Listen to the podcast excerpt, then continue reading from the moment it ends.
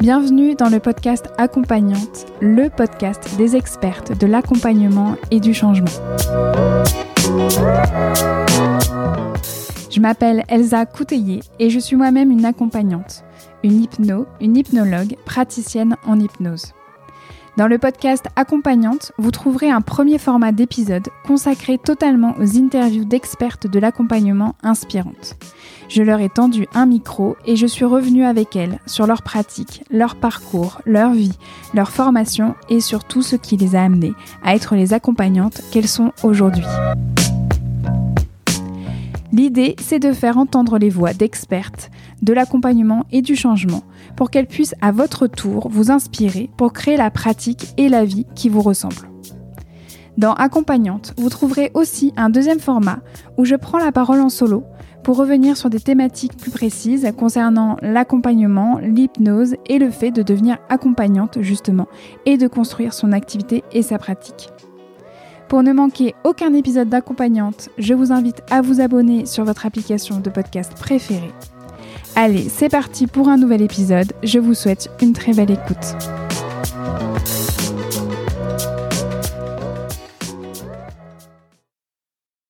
Bonjour et bienvenue à vous dans ce nouvel épisode interview d'accompagnante. C'est le tout premier de l'année je vous souhaite donc de tout cœur une très très très belle année 2022, que celle-ci vous soit douce, pleine de santé, de joie, d'exploration et d'épanouissement. Et puis plus concrètement, on va dire, je vous souhaite de faire de votre mieux surtout. Étape par étape, je vous rappelle un de mes motos favoris, c'est un jour après l'autre et pas une journée pareille. J'ai le plaisir aujourd'hui d'ouvrir le bal d'accompagnante 2022 avec Isabelle Ablin à mes côtés. Isabelle est une consoeur ultra inspirante, une grande experte de l'accompagnement des enfants, des adolescents et de leurs familles. Depuis plus de 20 ans, elle aide les petits et les grands à se dépasser. Éducatrice spécialisée de formation, elle a exercé plusieurs années en maison d'enfants, protection de l'enfance, puis en psychiatrie de l'enfant et de l'adulte. Son parcours professionnel l'a ensuite permis d'accompagner des adultes qui présentaient un handicap en foyer de vie avant d'être nommé chef de service éducatif au sein d'une structure pour enfants et adolescents avec autisme. Isabelle est une accompagnante, certifiée praticienne en hypnose ericksonienne et conversationnelle, mais elle est également formée en PNL, en EFT, en rythmo et en expertise du changement par Laurent Bertin. Si j'ai voulu vous faire entendre la voix d'Isabelle aujourd'hui, c'est avant tout pour son expertise et la spécialisation de sa pratique auprès des enfants et des adolescents. J'avais très très envie de discuter avec elle de la construction de sa pratique d'accompagnement auprès justement des enfants et des adolescents et de leurs familles. Mais j'avais également envie de vous faire écouter son parcours concernant plus particulièrement la création de sa propre formation, de sa propre école, Kiddy Mind et Kiddy Mind Academy une formation sur l'hypnose pour enfants entièrement dispensée en e-learning pour accompagner les professionnels à adapter leurs outils et leur langage aux enfants aussi bien dans un cadre de coaching que de thérapie. Isabelle a créé Kiddy Mind en octobre 2020 et depuis, ce sont plus d'une centaine de thérapeutes qui lui ont fait confiance et qui se forment aux outils qu'elle a développés, à ceux qu'elle a adaptés et à qui elle transmet aussi avec passion son approche éducative et thérapeutique. Son objectif est clair, c'est de faire en sorte que chaque enfant qui croise la route d'un thérapeute, d'une accompagnante quelle qu'elle soit, puisse trouver en elle une adulte qui sache s'adapter à son besoin du moment et lui permette de se saisir d'outils qui l'aideront dans son parcours. Avec Isabelle, nous avons discuté du début de sa carrière en tant qu'éducatrice spécialisée, de sa découverte de l'hypnose, de son expertise concernant l'accompagnement des enfants et de leurs familles, de son style d'accompagnement mêlant honnêteté et optimisme, des demandes qu'elle accompagne le plus en séance, de la création de Kiddy Mind et Kiddy Mind Academy, et aussi, bien sûr, de son mindset d'entrepreneur, un sujet qui me tient à cœur ici également. Comme d'habitude, toutes les ressources mentionnées dans cet épisode sont à retrouver dans la section détails de l'épisode sur mon site internet elsacouteiller.com slash podcast ou directement dans la description de l'épisode dans votre application de podcast préférée. Suivez-moi sur mon compte Instagram at echypnose. Je publie très régulièrement des posts pour vous partager ma vie d'hypno. Et si vous aimez cet épisode, si vous adorez accompagnante, participez à son rayonnement en le partageant sur vos réseaux sociaux une capture d'écran par exemple de l'épisode avec le hashtag podcast accompagnante en me taguant pour que je vous relaie, sinon je ne vous vois pas. Et bien sûr, vous avez toujours la possibilité de laisser une note et un avis sur Apple Podcast. C'est le meilleur moyen pour m'aider à faire connaître accompagnante et aussi pour soutenir mon travail. Allez, c'est parti pour ce nouvel épisode interview avec Isabelle Ablin. Je vous souhaite à toutes et à tous une très très belle écoute et je vous dis à dans trois semaines pour un nouvel épisode. D'ici là, prenez bien soin de vous. Bonjour Isabelle. Bonjour Elsa. Je suis ravie de t'accueillir sur Accompagnante. Merci de prendre ce temps avec moi. Vraiment, ça me fait très plaisir de te recevoir et j'ai hâte qu'on puisse échanger justement sur toutes les thématiques, toutes les questions que j'ai à te poser. Donc vraiment, merci d'être là. Bah écoute, moi je suis ravie aussi. Merci à toi de de prendre euh, ce temps. C'est vrai que quand on s'est eu il y a quelques semaines, quand tu m'as proposé euh, d'intervenir sur ce podcast, j'ai beaucoup aimé euh, euh, l'angle avec lequel tu, tu, tu, travailles, avec lequel tu, tu souhaitais faire ça aujourd'hui. Donc, euh, donc merci, euh, merci parce que même si le podcast n'a pas encore démarré, je, je sens déjà tout le travail qu'il y a derrière. Donc merci à toi pour ça. avec grand plaisir. Alors, on va commencer par la question rituelle pour que les personnes puissent mieux comprendre en quelques messages clés qui tu es justement, bah, qu'est-ce qui se passe pour toi, pourquoi en fait finalement je, viens à, t'interviewer. Je vais te laisser la parole et puis de toute manière moi derrière j'expliquerai aussi pourquoi j'ai eu envie de t'interviewer. Mais là c'est à toi, je te laisse le micro. Qui es-tu Isabelle? c'est toujours compliqué, je trouve, de, de se définir euh, en, quelques mots, quelques quelques phrases. Euh, mais pour euh, voilà, pour pour aller à l'essentiel et par rapport à, l'objet de, de, ton podcast, ce que j'ai envie de dire, c'est que bah, déjà, je m'appelle Isabelle Ablin, je suis lyonnaise d'origine et, et, dans le sud de la France, en Provence, depuis un peu plus d'une quinzaine d'années maintenant, avec mon mari et mes deux filles. Euh, je suis une ultra optimiste. Euh, je voilà, je, pense que tout est possible dans la vie quand on s'en donne les moyens. C'est quelque chose qui me qui me traverse depuis que je suis toute petite. On aura peut-être l'occasion d'en reparler parce que je pense que c'est il y a quelque chose qui euh, qui part de là aussi dans dans ce que je fais aujourd'hui. Euh, j'ai commencé ma carrière dans l'éducation spécialisée en tant que monitrice éducatrice euh, et puis éducatrice spécialisée. Et, euh, et puis j'ai exercé 17 ans dans des institutions sociales, médico-sociales, sanitaires jusqu'en 2016 où j'ai quitté mon, le poste de chef de service éducatif que j'occupais depuis 6 ans. Euh, parce que je voilà le, travail en institution me paraissait vraiment très lourd malgré un travail d'équipe riche mais qui pouvait être aussi lourd parfois euh, et puis voilà, l'impression que cette institution était tueuse de créativité et j'avais vraiment besoin d'air, besoin d'autre chose. Euh, sans tout dévoiler, voilà, j'ai découvert l'hypnose en, en, 2015. J'étais encore salariée à l'époque. Euh, je savais pas du tout ce que j'en ferais. J'avais vraiment besoin de m'ouvrir euh, sur autre chose. Et euh, j'ai découvert un, euh, vraiment un monde que, que je regardais de loin, qui est celui de, de, de manière plus large du développement personnel. Et ça m'a vraiment amené une ouverture euh, énorme que, je, que, que justement je n'avais pas en institution. Et c'est ce qui a fait que euh, bah, ça a renforcé vraiment cette impression que j'avais au quotidien que je ne m'épanouissais plus en institution, que j'avais plus euh, ce truc là qui me qui me guidait, euh, ce, cette envie euh, qui, qui faisait que j'avais envie d'y aller chaque matin et de porter l'équipe, les enfants, les familles au sein de cette institution là en tout cas. et du coup j'ai quitté ce poste pour ouvrir mon, cabinet en, libéral. Donc c'était un peu un, saut dans le vide, même si j'ai fait une rupture conventionnelle. Donc c'était c'était pas complètement sans, sans filet, mais mais quand même.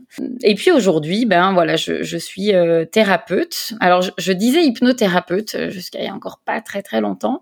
Euh, je, je j'enlève de plus en plus ce hypnothérapeute parce que euh, je trouve que ça, ça m'enferme un peu moi dans ma mmh. pratique puisque c'est vrai que l'outil hypnose c'est un outil que, qui c'est mon outil principal en tant que thérapeute mais euh, je, n'utilise pas que ça et, je trouve que c'est pas toujours une fin en soi. Mmh. Euh, donc voilà, thérapeute avec comme outil principal l'hypnose et j'accompagne euh, aussi les thérapeutes et les professionnels de l'accompagnement à développer leur expertise auprès des enfants et des ados avec l'hypnose grâce à Kidiman, qui est un, accompagnement en ligne qui a vu le jour l'année dernière, hein, dont on parlera probablement tout à l'heure, puisque depuis que je suis en libéral, j'ai développé une grosse spécialité autour des enfants et des ados, qui m'est paru, euh, voilà, ce qui, ce, qui, ce, qui, a été une évidence assez vite, en fait. Mm. Euh, voilà, en gros, en quelques, en quelques mots pour me présenter. Merci à toi. Et, et c'est vrai que moi, c'est exactement pour tout cela que j'ai eu envie de t'interviewer. Euh, tu es une, vraiment une experte de l'accompagnement depuis plus de 20 ans, euh, puisque comme tu, tu viens de le dire, tu étais déjà accompagnante avant même l'hypnose. Tu étais donc éducatrice spécialisée de formation. Tu as exercé plusieurs années en maison d'enfants, comme tu le disais, autour de la protection de l'enfance et même en psychiatrie ensuite de l'enfant et de l'adulte. Et euh, en plus, tu as eu cette casquette d'accompagnante même des adultes qui présentaient un handicap euh, en foyer de vie, avant, comme tu disais, avant d'être nommé chef de service éducatif au sein d'une structure, donc c'est pour enfants et adolescents avec autisme.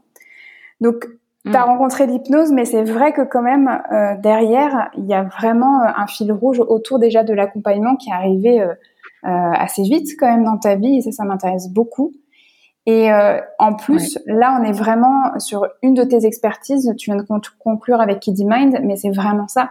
Tu es vraiment une grande experte de l'accompagnement et de l'enfance. Et j'avais très, très, très envie de discuter autour de cette thématique avec toi parce que c'est pas du tout, mais pas du tout la même chose qu'avec les adultes. Hmm. parfois, on croit que c'est juste une adaptation des outils, mais c'est bien plus large que ça. Et c'est vraiment avec ça que j'ai envie que, on, enfin, c'est vraiment cette thématique j'ai envie qu'on développe. Et de toute façon, je vais te, je vais te poser plein de questions dessus. Euh, donc, je me note ça bien au chaud. Mais là, j'ai envie tout de suite de rebondir sur ce que tu viens de dire sur le hypnothérapeute, le fait que euh, finalement l'hypnose fait partie de tes outils, mais c'est déjà c'est pas le seul. Euh, tu as d'autres pratiques d'accompagnement. Et donc le terme hypnothérapeute il devient de plus en plus étriqué finalement pour toi. Tu as l'impression de sentir ça depuis quand dans ta pratique? Euh, Est-ce que ça a été tout de suite le cas? C'est tout de suite quelque chose euh, hypnothérapeute, t'as pas été à l'aise avec ça? Ou est-ce que c'est au fur et à mesure où tu as senti que ça devenait un peu trop étroit Non, alors en fait, ce terme hypnothérapeute, alors en plus, c'est vrai que comme c'est une pratique qui n'est pas réglementée, il y a toujours beaucoup de questions autour du terme. voilà, est-ce que euh, hypnothérapeute, hypnologue, praticien en hypnose? Alors c'est vrai que du coup, je, trouve que déjà c'est quelque chose qui était pas très clair, mais moi le, terme avec lequel euh, je me sentais le plus à l'aise, c'était hypnothérapeute euh, quand j'ai terminé la formation. Mais euh, ça a pris cette dimension un peu plus enfermante depuis quelques mois en fait. Et ça, je crois que c'est arrivé avec avec Kiddy Mind, du coup l'accompagnement que je propose aux, aux, thérapeutes autour de l'hypnose enfant. Euh, parce que c'est vrai que je dis beaucoup dans, dans le cadre de cette formation que euh, il n'y a pas que l'hypnose et que l'hypnose c'est un ingrédient dans le cadre d'un accompagnement. Et, et, moi ça m'a beaucoup bloqué, notamment bah, quand j'ai terminé ma formation euh, à l'Arche et que très vite j'ai eu envie de, de, proposer des accompagnements vraiment dédiés pour les enfants et les ados. Et assez vite, je me suis dit, mais mince, euh, comment j'adapte en fait tous ces outils géniaux que j'ai appris, comment je les adapte pour les enfants et pour les ados? Et, euh, et j'étais très centrée sur l'outil, en fait, sur ce qu'il fallait faire, comme s'il y avait vraiment, tu vois, quelque chose à, oui, à faire. Et, et alors aujourd'hui, avec le, le recul, c'est quelque chose que je, je suis plus du tout centrée de cette manière là-dessus. C'est ce qui a permis d'ailleurs que je, que, que je puisse développer pas mal de choses, parce qu'à un moment donné, je me suis dit non, mais tu prends pas le truc dans le bon sens. Et je suis repartie de ce que je savais faire pour le coup, c'est-à-dire accompagner des enfants et des familles. Et j'y ai intégré l'hypnose, ce qui était très différent de dire je vais faire l'hypnose avec euh, les, avec des enfants et des ados. Enfin, en tout cas pour moi, c'était c'était très différent et ça, et ça a complètement changé ma manière de, de pratiquer, euh, ma posture, enfin voilà, même mon sentiment de légitimité du coup par rapport à ça a été a été mmh. différent. Euh, mais voilà, et je crois que vraiment le, côté enfermement, tu vois, de lier vraiment à cet outil-là, euh, il, a, voilà, il a été mis en évidence dans, j'ai envie de dire, au cours des dernières semaines là, je pense, mmh. vraiment à, force d'échanger avec les, collègues de, de Kiddy Mind, ouais. Alors c'est hyper intéressant et, et, moi je trouve que euh, j'ai une magnifique synchronicité avec toi parce que c'est, mais moi ça date de plus longtemps. Moi, ça fait quelques mois que je trouve que euh, me présenter seulement par la pratique de l'hypnose, euh, ça, ça, commence à être un peu étroit. Et c'est pour ça que d'ailleurs, je pense que le podcast, je l'ai appelé accompagnante. Et j'ai vraiment hmm. voulu, même si j'interviewe beaucoup en fait de personnes euh, autour du monde de l'hypnose et aussi que mes épisodes solo, quand même, je parle de mon expérience en tant qu'accompagnante en hypnose, mais que j'ai voulu vraiment d'abord cibler sur l'accompagnement. C'est être accompagnante. C'est ça, en fait, mon métier. Après, mon outil principal, oui, c'est l'hypnose. En tout cas, mm. c'est celui d'aujourd'hui. Mais ça se trouve, ça sera pas celui de demain. Et donc euh, moi aussi je tourne un peu, enfin en tout cas moi je tourne autour du pot de mm. comment comment je m'appelle, est-ce que vraiment je suis une hypnothérapeute, est-ce que je vraiment suis une, je suis une hypnologue, euh, et je sais que ça ça va se décanter ces prochains mois, mais je trouve ça hyper intéressant là que toi tu précises qu'à un moment donné tu as eu le déclic de dire mais attends je prends les choses à l'envers, qu'est-ce que je sais faire d'abord? Euh, et ben c'est accompagner en fait comme tu dis des enfants et des familles. Mm. et qu'en plus ça vient soulager ton sentiment d'illégitimité. Et je trouve que ça déjà, rien que le début de l'épisode, c'est une pépite pour les personnes qui nous écoutent. Parce que moi, je reçois beaucoup de personnes qui ont soit le syndrome de l'imposture, soit un sentiment d'illégitimité ou beaucoup, beaucoup de questionnements autour du lancement de leur activité.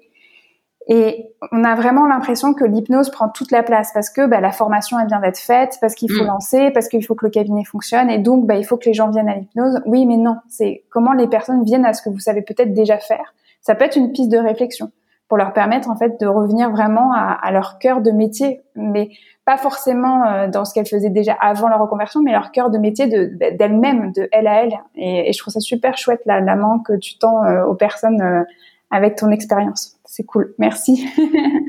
ouais, je t'en prie. Je rebondis sur ce que tu dis, effectivement, notamment sur les, collègues qui débutent et, euh, et qui s'accrochent du coup à, cet outil hypnose qui est, qui est très chouette. Mais c'est vrai que euh, l'hypnose, en plus, a vraiment cette couleur particulière euh, parce que c'est aussi très associé à... Il y a le côté un peu baguette magique que les gens mmh. viennent chercher, quand bien même euh, alors, je, bon, j'ai pas fait euh, toutes les écoles de d'hypnose pour savoir ce qui se dit dans les unes les autres, mais euh, en tout cas à l'Arche, voilà, c'est on le dit quand même que on, on, est accompagnant, qu'on apprend un outil, etc. Mais encore que je pense que ça pourrait l'être encore un petit peu plus. quand j'ai fait, j'ai débuté une formation en EFT à l'IFPEC, effectivement, il y a quelque chose qui a été dit d'emblée alors, je sais pas si moi j'étais plus prête à l'entendre ou s'ils l'ont dit avec plus de conviction, ça je sais pas trop. Euh, en tout cas, moi je l'ai entendu très fort euh, où la, formatrice d'emblée nous a dit et, et, nous a redit à plusieurs reprises pendant, pendant la formation, attention, on ne, on ne vous ferme pas à être là des thérapeutes, on vous forme à un outil. Hmm. Être thérapeute, c'est autre chose, c'est un métier. Et ça m'a fait tellement de bien d'entendre ça en fait. Et, et que euh, du coup ce, ce, ce professionnel là assume que ouais ok on vous forme un outil qui est chouette. On, on, on, va chercher des émotions on va taper dans des trucs qui peuvent être compliqués pour les gens euh, avec euh, avec l'EFT mais pour autant attention ça reste un outil. Et, et ça je, je, pense que ça n'est probablement pas assez dit dans les écoles et, et que ça participe aussi à à cette difficulté qu'ont les praticiens quand ils sortent, parce que c'est vrai que moi j'avais ce bagage quand même de, de professionnel de l'accompagnement depuis plus, depuis plusieurs années, qui m'a beaucoup aidé et heureusement parce que quand tu te retrouves en cabinet avec euh, des personnes euh, euh, qui ont des qui ont des profils psy, euh, bah, si tu sais pas les repérer ou si tu les repères mais que tu sais pas poser ton cadre, tes limites, etc. C'est c'est pas cool quoi, ni pour soi ni pour la personne qui est en face. Mmh, mais bien sûr, ouais, tout à fait. Et justement, on va, on va revenir sur ton expérience, toi, de justement toutes ces années euh, d'accompagnement avant euh, ta rencontre avec l'hypnose. Euh, J'avais envie de te poser la question autour de toi, qu'est-ce que tu as appris sur l'enfance et sur le monde avec toutes ces années en tant qu'accompagnante auprès des enfants et des adolescents, justement? Je crois que j'en ai plus appris sur les adultes, en fait, mmh. que sur les enfants. Je m'explique. Quand j'étais petite, euh, je me souviens très bien que je, je, me suis, je me demandais vraiment tout le temps, mais à quel moment je vais basculer dans ce monde où, où les adultes semblent ne jamais avoir été des enfants. Hmm. Euh, parce qu'il y a eu plein de moments où moi, enfant, du coup, j'ai enfant et ado, hein, où j'ai rencontré des adultes et où tu te dis, mais et, et, quand ces mêmes adultes te disent, bah, mais moi aussi j'ai été enfant, et, et en fait tu te dis, non, c'est pas possible en fait. C'est pas possible que moi, avec mon regard d'enfant, je vois le monde comme ça, et que cet adulte-là me dise que lui aussi, il a été à ma place un jour. Tu vois, il y avait quelque chose qui était hyper dissonant chez moi. Mmh. Et et si tu veux, aujourd'hui, voilà, je, je, je, l'analyse un peu autrement. Je, me dis que les enfants ont cette capacité aussi d'émerveillement euh, euh, que l'adulte euh, et puis tu vois de, spontanéité enfin que l'adulte perd souvent en cours de route bah, parce qu'il se retrouve avec des contraintes matérielles, avec des enjeux d'ego qui font que, bah, à un moment donné, tu t'adoptes un masque pour trouver dans, pour trouver ta place dans la société. Bon, euh, et c'est pas simple du coup. Hein, et je crois que tous, à un moment donné, on passe par là on fait l'expérience de ça. Mais, euh, mais pour revenir à ta question sur ce que j'ai appris sur l'enfance, finalement, euh, euh, depuis ces, années, ben je, crois que finalement, le monde des adultes n'aide pas franchement les enfants à, donner le meilleur d'eux-mêmes. Je réponds un peu à côté, en fait, à ta question là mais mais c'est ce qui me vient en tout cas. Et, du coup, je crois que c'est vraiment quelque chose qui fonde aussi ma pratique aujourd'hui. C'est de, de me dire euh, quel, quel adulte j'ai envie d'être auprès des enfants d'aujourd'hui en fait. Pour euh, hmm. et puis tant qu'à faire hein, pour leur proposer aussi leur transmettre des des, des outils, des, voilà, des principes qui, qui, dont ils pourront se servir ou non, après libre à chacun, hein, mais, mais en tout cas qui, qui pourraient aussi euh, les aider, quoi, des trucs que, que nous on n'a pas forcément eu euh, enfants, que leurs parents n'ont pas eu. Il y, y, a une phrase que j'aime beaucoup, c'est soyez les adultes que, dont vous aviez besoin quand vous étiez plus jeune. J'aime bien en fait cette perspective. Mmh, mmh. Euh, surtout que euh, voilà, toi comme moi, la, la notion de transmission aussi c'est hyper important. Euh, c'est qu'est-ce que mm. tu veux transmettre finalement, qu'est-ce que tu peux incarner? Pour transmettre, pour avoir ça. Moi, l'expression aussi main tendue, c'est un truc que j'utilise tout le temps, parce que je trouve ça, c'est exactement ça. C'est de, de, quoi, de quoi j'aurais eu besoin enfant et comment comment je peux à mon échelle contribuer. Donc finalement, tu réponds pas du tout à côté.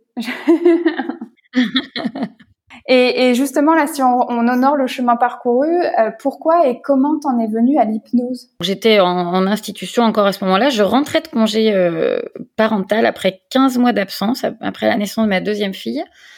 Euh, je me suis pris une grosse claque de d'avoir la sensation de revenir au même endroit que là où j'étais partie 15 mois après, avec rien qui n'avait bougé ou en tout cas très peu. Et, j'ai trouvé ça très très lourd en fait de, de revenir là avec cette inertie euh, qui, qui, qui, était extrêmement plombante.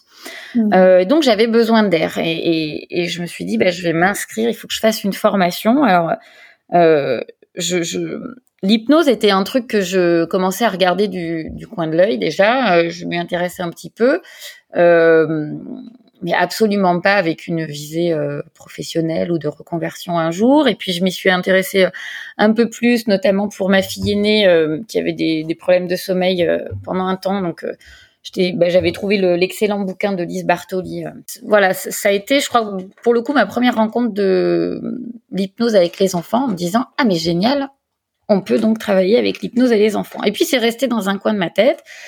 Je suis partie sur une formation euh, assez conventionnelle dans le cadre de, du service dans lequel j'étais, puisque je travaille avec des enfants et des ados autistes. Et du coup, j'ai, je suis partie sur un, un diplôme universitaire euh, autour de l'autisme. Et puis, quand même, la sensation de continuer à boucler sur un truc qui me qui m'enfermait. Tu vois, je, je, mmh. reviens encore à, ce, à cette histoire-là de se sentir enfermé. Euh, et puis, je, je, regardais les cabinets publics à l'époque de, de Kevin Finel, etc. Et, et, voilà, petit à petit, euh, l'idée a grandi de plus en plus et a tapé à la, porte de plus en plus fort de me dire il faut que je fasse cette formation. Je sais pas ce que j'en ferai, mais en tout cas, ça va me faire un ailleurs, ça va me permettre de voir autre chose. Euh, et donc j'ai monté tout un dossier puisque je, je pouvais pas me financer ça euh, à l'époque, et donc j'ai monté tout un dossier avec l'organisme financeur euh, qui m'a bien évidemment retoqué euh, en premier lieu en disant non non mais l'hypnose ça n'a rien à voir avec ce que vous faites. Et, et je me suis pas démontée. Donc j'ai repris tous les tous les critères de financement de, de l'organisme et j'ai remonté un dossier du coup qui répondait qui reprenait point par point les objectifs de la formation et qui mettait en face ce que ça allait apporter à ma pratique de chef de service à l'époque. Et c'est passé. Mmh. j'ai eu la chance que ça passe à l'époque Et donc du coup, je suis partie. Donc j'avais négocié avec ma direction de pouvoir m'absenter puisqu'elle est. Moi, j'étais du côté de Salon de Provence et la formation du coup, les dates qui me correspondaient étaient sur Nice, donc il fallait que je parte à chaque fois 7 jours d'affilée ou 8 jours d'affilée. Hmm. Donc j'ai négocié ça avec euh, l'institution, avec mon mari aussi, parce que j'avais mes deux filles qui étaient petitounes et donc du coup il fallait que lui aussi euh, il s'engage un peu dans, dans le projet à, à gérer les, les petites. Euh, et ça a été euh, ça a été extraordinaire puisque d'une euh, voilà j'ai trouvé que cet outil était génial. Mais surtout ça a été un vrai chemin personnel même si j'y allais absolument pas pour ça.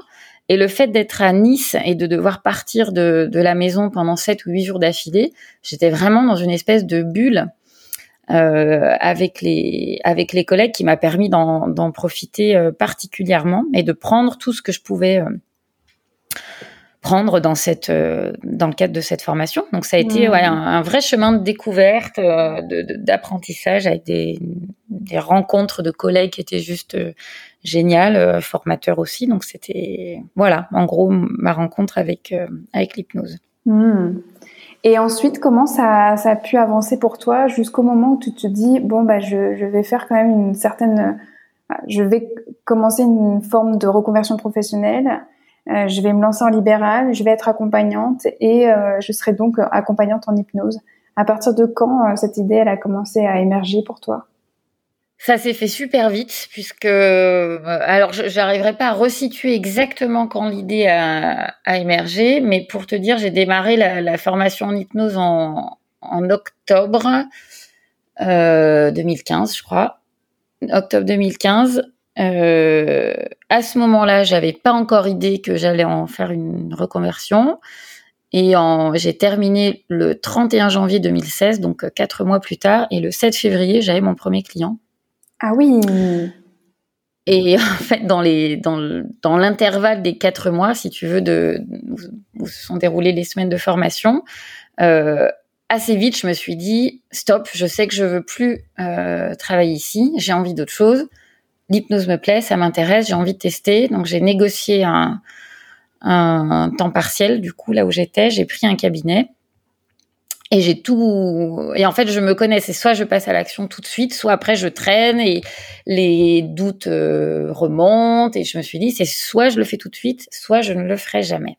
Mmh. Et, et, donc du coup j'ai tout préparé et au 31 janvier quand j'ai eu ma certif, euh, le site internet était prêt. Euh, euh, j'avais fait. Puis alors, je me suis beaucoup amusée. Du coup, on, en parlera peut-être tout à l'heure, mais c'est vrai que du coup, c'est, je, j'aime beaucoup tout ce qui est euh, web marketing. Euh, donc, je, me suis beaucoup amusée aussi à créer mon site internet avec tout ce que j'avais appris là-dessus depuis depuis plusieurs plusieurs mois, voire plusieurs années. Je m'y intéressais et du coup, j'ai démarré direct, donc, j'avais, je crois que j'avais deux soirées par semaine après après mon boulot de chef de service où j'allais accompagner mes premiers clients. D'accord. Ah oui, donc vraiment une certaine forme d'évidence qui est arrivée très très vite. Est-ce que déjà à ce moment-là, tu communiquais ou tu t'étais décidé pour euh, avoir euh, une forme d'expertise euh, auprès des enfants, auprès des adolescents, ou est-ce que c'est venu après? Est-ce qu'au début tu ne recevais que des adultes, ou dès le départ tu as reçu adolescents et enfants? Comment ça s'est passé pour toi? J'ai pas communiqué tout de suite, justement parce que dans cette période-là, j'étais vraiment dans le dans le questionnement de mais comment je vais adapter ce que j'ai appris aux enfants? Mmh. Ouais. Donc j'ai pas communiqué dessus tout de suite. Je m'y suis intéressée par contre tout de suite parce que je me souviens que sur Nice il y avait Jordan Véro et, à l'époque j'avais entendu un podcast qu'il avait fait avec Laurent Bertin du coup sur comment il, euh, il utilisait, euh, je crois que c'était les tours de magie dans ses séances avec les enfants.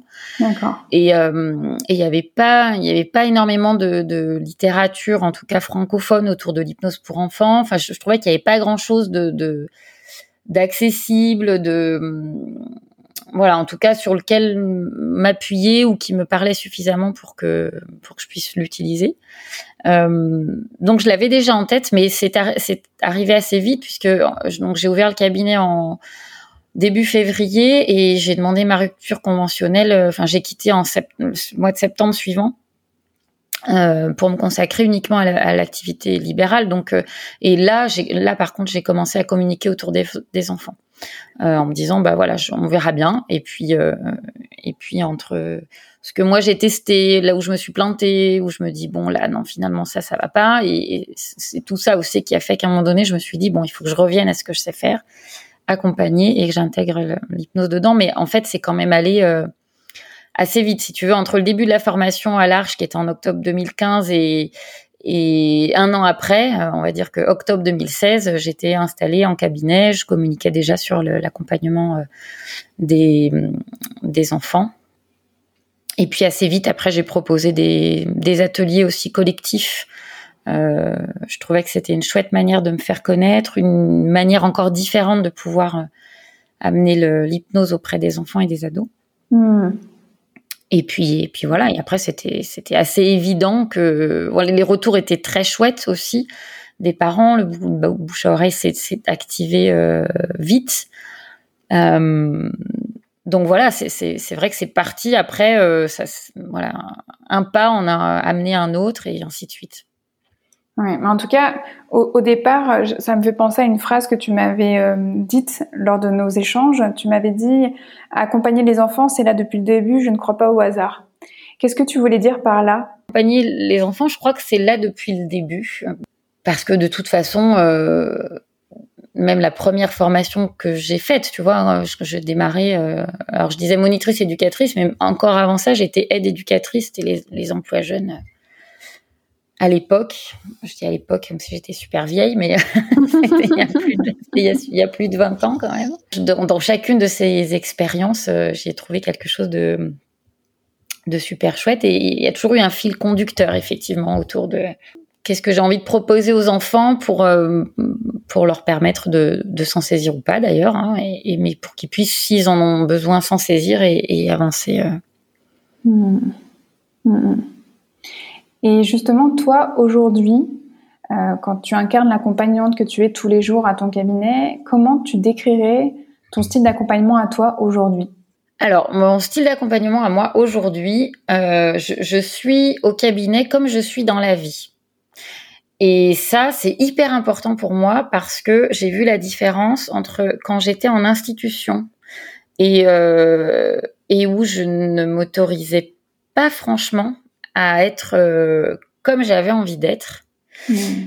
Et je trouvais ça super frustrant, en fait.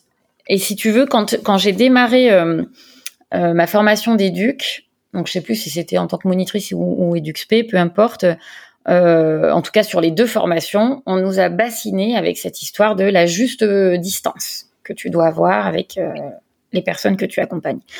Donc sur le papier, je comprends très bien le principe dans le, dans le réel, je trouve que c'est hyper mal enseigné et que c'est surtout euh, très mal incarné. Euh, parce qu'il y a cette idée que euh, il faut surtout pas, euh, euh, ou en tout cas pas trop, créer de liens, dévoiler des choses personnelles. donc j'entends tout ça. Et, et, en même temps, aujourd'hui, je, je pense que ce qui caractérise aussi l'accompagnante que je suis, quand je dis bah, je suis en cabinet comme je suis dans la vie, euh, c'est que le fait d'être euh, moi-même et, si à un moment donné j'ai une émotion qui me traverse, euh, bah, je suis ok parce que je sais que c'est la mienne, c'est pas celle de l'autre et, voilà. Et, si j'ai envie de dire un truc de, de, de, ma vie personnelle, alors je raconte pas ma vie, c'est pas ça, mais euh, parfois, c'est euh, citer un truc dans, dans, une séance et je m'empêche plus de le faire. Et, hmm. et je sens que le fait d'être euh, très honnête, en fait, d'être moi-même, ça autorise l'autre à l'être aussi. Hmm. Parce que je, je, je et, et, les enfants sentent ça très fort, en fait. C'est-à-dire que si je joue à la thérapeute, enfin, ça, ça, ça, le fait pas du tout. C'est le, tout le monde le sent, les adultes, les enfants, mais les enfants, je pense un radar encore un petit peu plus fin. Euh, si je prends pas le temps de m'intéresser à l'enfant et si je suis là juste pour répondre à une demande du parent, euh, il se passera pas grand chose. je pense que ce qui effectivement caractérise l'accompagnante que je suis aujourd'hui, c'est ça, c'est que je, je m'autorise à être complètement euh, moi-même. Euh, donc ça m'arrive de dire des gros mots en séance, comme je le ferais dans la vraie vie. Ça m'arrive de, de, de, de, rire aux éclats, comme je le fais dans, dans la vie. Euh, mais en même temps, ça me, je, m'autorise aussi avec ça à, à, être assez directe et à pouvoir dire aux gens très tôt. Tu vois, moi, je, euh, on parle beaucoup de, il faut installer la confiance, on peut pas dire les choses euh, trop tôt, trop vite, etc. Oui et non en même temps, parce que je pense que moi, il y a, des gens que, au bout de, quelques minutes dans la séance, on va sur des émotions hyper fortes. Et hmm. c'est parce que, euh, voilà, il, se passe un truc qui fait que l'autre, voilà, moi, je suis ok avec ça. Et, puis parce que j'ai la croyance qu'il faut pas attendre euh, trois séances pour aller vraiment dans le travail aussi. Et là, j'ai aussi envie de te rappeler ce que tu m'as dit au tout début, c'est que euh, il y avait il y avait ce mot optimisme euh, qui, mm. pour te décrire. Bah, je, m'avance peut-être, mais j'ai peut-être l'impression que ça fait aussi partie de ton style d'accompagnement. Ah oui, ah oui, oui, clairement, euh, clairement. Moi, je, je suis quelqu'un qui voit toujours le côté euh, plein de la bouteille. Et donc, je, sais aussi aujourd'hui d'ailleurs que j'ai du mal à accompagner, par exemple, les, les personnes qui sont vraiment euh, bah, très pessimistes ou dans, des, dans des, des, postures de victimes très très fortes. Mais je le sais, donc je le repère. Soit je assez vite, je euh, presque on passe un deal avec la personne. Du coup, est-ce qu'elle est vraiment ok pour pour y aller, pour mettre le paquet? Et là, je vais vraiment, je je, je suis là à 300% pour l'accompagner là-dedans. Mais après, effectivement, les gens qui sont euh, qui bouclent dans la plainte, etc., je vais réorienter et, et, on le voit assez vite pour le coup parce que je n'ai pas l'énergie, j'ai plus envie de mettre cette énergie-là parce que moi ça me ça me plombe. Ça c'est un truc que j'aurais jamais fait il y a quelques années et aujourd'hui je me dis et pour moi et pour la personne en face, euh, c'est plus juste. Et, et oui parce que je crois profondément qu'on a toujours le choix.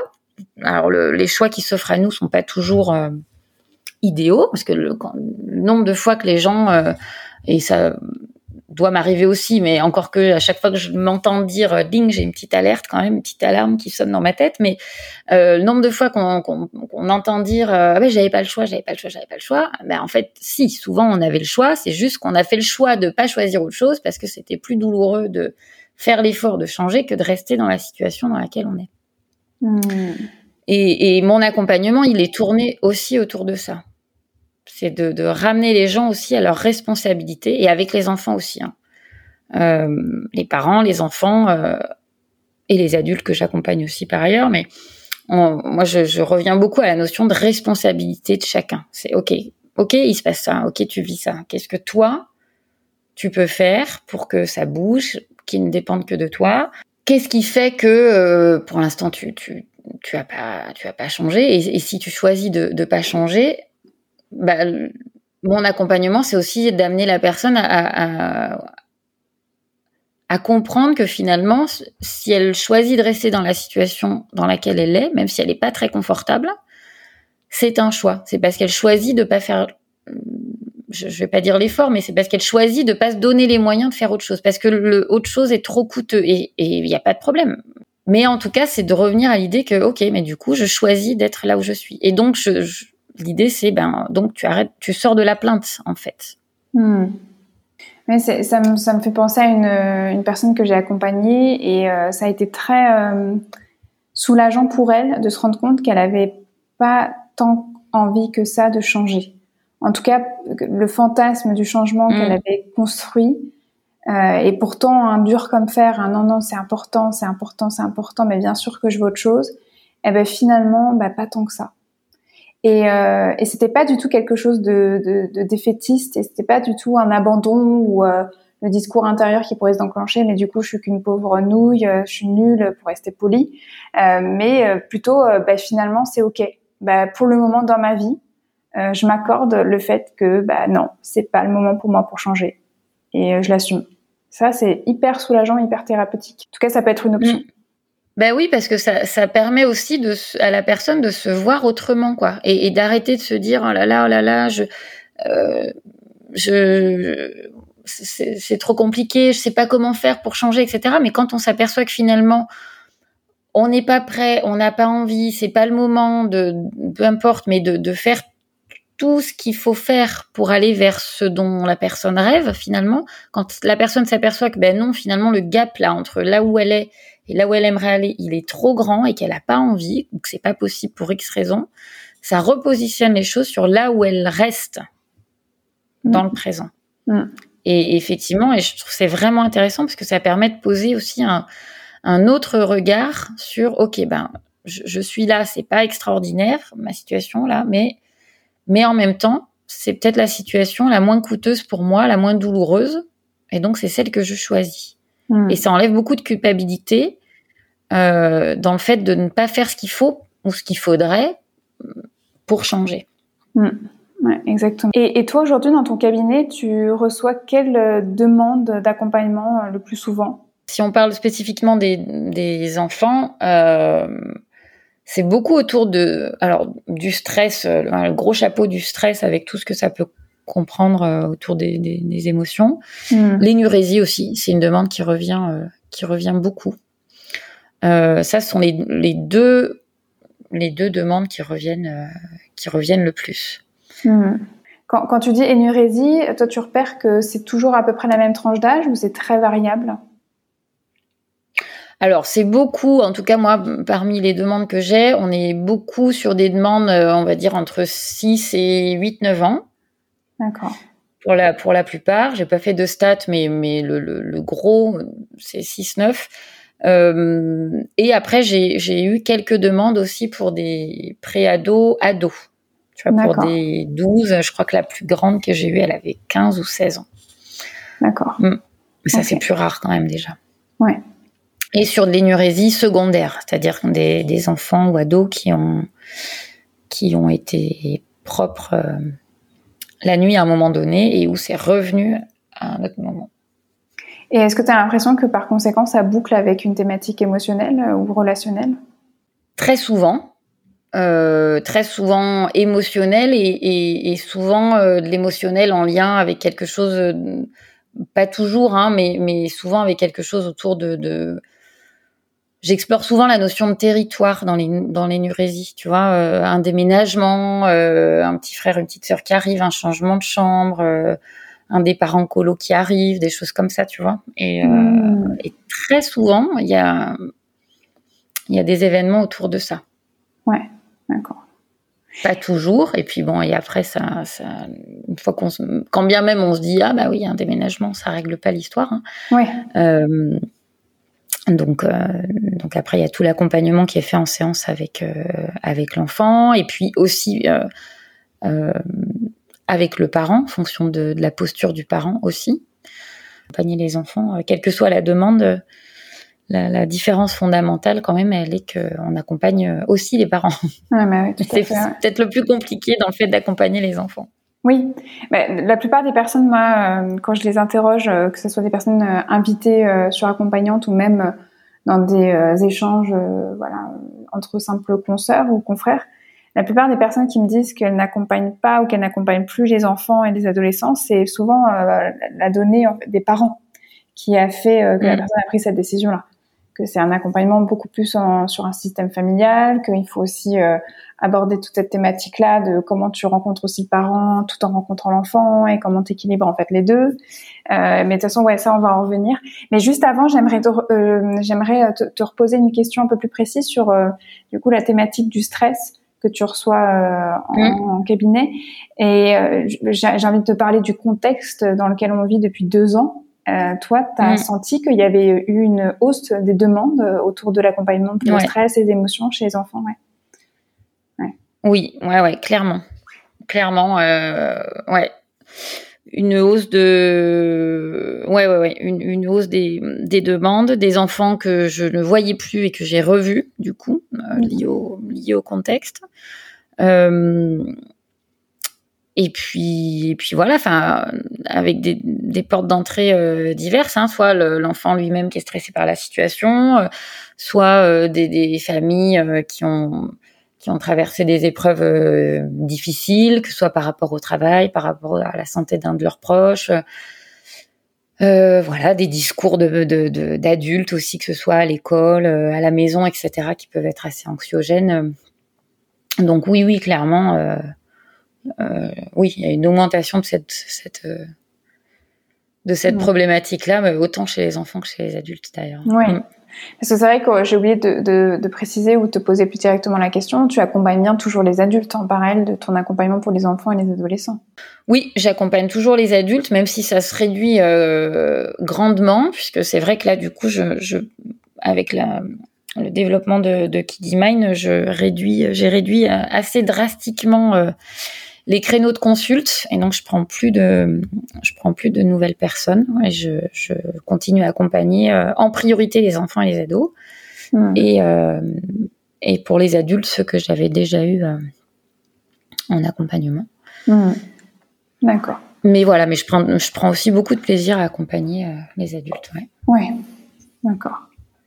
Et là, on va par contre retourner du côté de l'accompagnement des enfants et des adolescents parce que hum, j'ai envie de te poser une question sur euh, les grandes lignes, les grandes notions à prendre en compte quand justement on décide de recevoir des enfants et des adolescents en séance parce que euh, il y a quand même une grande majorité des personnes qui écoutent ce podcast et des personnes qui sont euh, autour des thématiques de la reconversion professionnelle, mais aussi même des personnes qui sont déjà dans l'accompagnement, mais en tout cas qui se posent la question de quelle accompagnantes elles ont envie de, quelles accompagnantes elles ont envie d'incarner. Et donc parfois il y a déjà le questionnement de qui je vais accompagner et euh, donc pourquoi pas des enfants, pourquoi pas des adolescents. Mais j'aimerais euh, vraiment qu'on échange déjà sur les grandes lignes, les grandes notions à prendre en compte quand on décide finalement de recevoir des enfants et des adolescents, parce que euh, il y, a, y, a, je pense que c'est hyper important de reposer les choses. surtout toi qui es une grande experte, je pense que tu as une grande valeur ajoutée là euh, dans, dans ce euh, ok maintenant on va dire les choses on va reposer les choses parce que c'est hyper important on fait pas n'importe quoi en fait avec les enfants et les adolescents. Ou euh, c'est pas juste une, une, adaptation. Il y a vraiment il y a vraiment des choses à, à prendre en compte oui, ouais, ouais, ouais.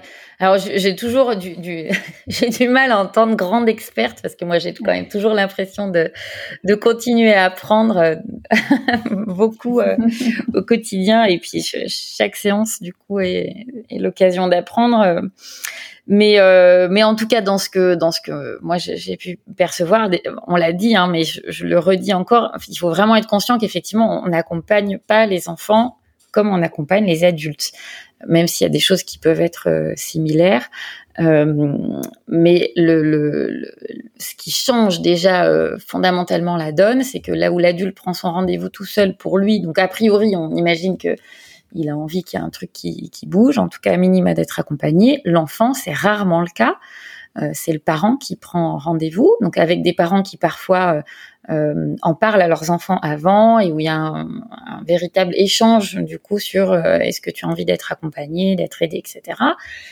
Et puis des enfants qui découvrent en cabinet, euh, qui sont là par rapport à tel problème, des parents, des, enfants qui se retrouvent parfois à écouter des parents et qui commencent à raconter un truc et, et qui se sentent assez mal. Donc il faut être suffisamment au clair avec tout ça et déjà avec son avec son cadre aussi d'accompagnement euh, pour pouvoir reposer les limites parce qu'il s'agit aussi de on est on est garant du cadre qu'on propose et euh, moi je suis toujours très vigilante aussi à ce que le parent quand bien même il n'a pas l'intention de, de, mal faire pour son enfant et qui veut juste raconter ce qui se passe euh, il y a des enfants pour qui euh, on sent que c'est très compliqué. après tout, ils ne connaissent pas, hein, ils ont aucune raison d'aller euh, qu'on raconte leur vie devant quelqu'un qu'ils ne connaissent pas, quand bien même euh, j'aurais des, des, super pouvoirs, hein, peu importe. Euh, donc du coup, voilà, c'est vrai, c'est, on n'accompagne pas les enfants et les ados comme on accompagne euh, les adultes. Donc ça, c'est vraiment le premier point fondamental à, à avoir en tête. et puis quand même, il faut, il faut avoir envie de se mettre il faut avoir cet esprit d'enfant, quoi, quand même. avoir envie de se mettre à la portée de, de l'enfant, de, de, renouer aussi avec la part d'enfant euh, qu'on a à l'intérieur de soi. Euh, être prêt à, à, voir le dragon ou le nuage qui vole que, que l'enfant voit. Euh, c'est, on joue beaucoup, on, on s'amuse beaucoup avec les enfants, euh, même si parfois certains viennent pour des, des, sujets qui peuvent être qui peuvent être lourds. Euh, mais mais voilà, c'est important du coup de d'avoir envie d'être dans cet univers-là et d'avoir envie aussi de de se laisser embarquer par l'univers de l'enfant et de prendre le temps aussi de le connaître, d'échanger, de pas euh, de pas être tout de suite sur euh, bon alors du coup tu fais pipi au lit euh, ben déjà c'est peut-être chouette aussi de prendre le temps de de, de lui dire ben comment tu te sens déjà peut-être euh, est-ce que tu avais envie d'être là ou pas? Bon après attention aux suggestions qu'on fait mais mais voilà il y a plein de questions qu'on peut poser déjà et puis euh, s'intéresser à ce qu'il aime ou ce qu'elle aime quoi. Euh, est-ce que tu as des copains à l'école ta maîtresse qu'est-ce que tu aimes dans la vie c'est quoi ton est-ce que tu as un héros que tu aimes beaucoup le dernier film que tu es allé voir qu'est-ce qui te plaît? Voilà c'est et ça donne plein d'infos c'est-à-dire que c'est pas juste je m'intéresse à l'enfant pour dire m'intéresser à l'enfant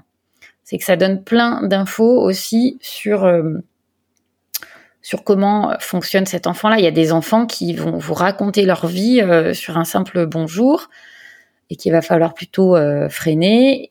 Il y a des enfants ou des ados, les ados c'est encore un peu particulier, mais voilà, où on sent que on y va un petit peu sur des œufs, où ils nous jaugent, et donc du coup ça mérite aussi de s'adapter à ça. C'est important de faut avoir une grosse capacité d'adaptation quand même. Mmh. Être prêt à, ou en tout cas être prêt à se dire, ok, euh, si un enfant vient me voir pour ça, j'imagine que peut-être je ferai ça, euh, mais être prêt à faire complètement autre chose.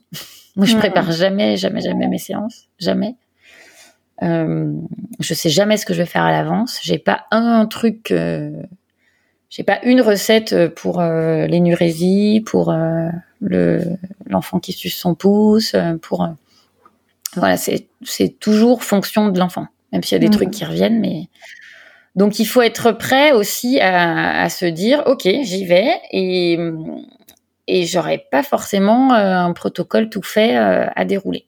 Et, et, je reviens sur ce que tu disais sur le cadre de l'accompagnement. Euh, quand tu prenais l'exemple que euh, tu peux avoir des enfants qui sont au courant, qu'ils ont rendez-vous avec toi et puis d'autres pas du tout.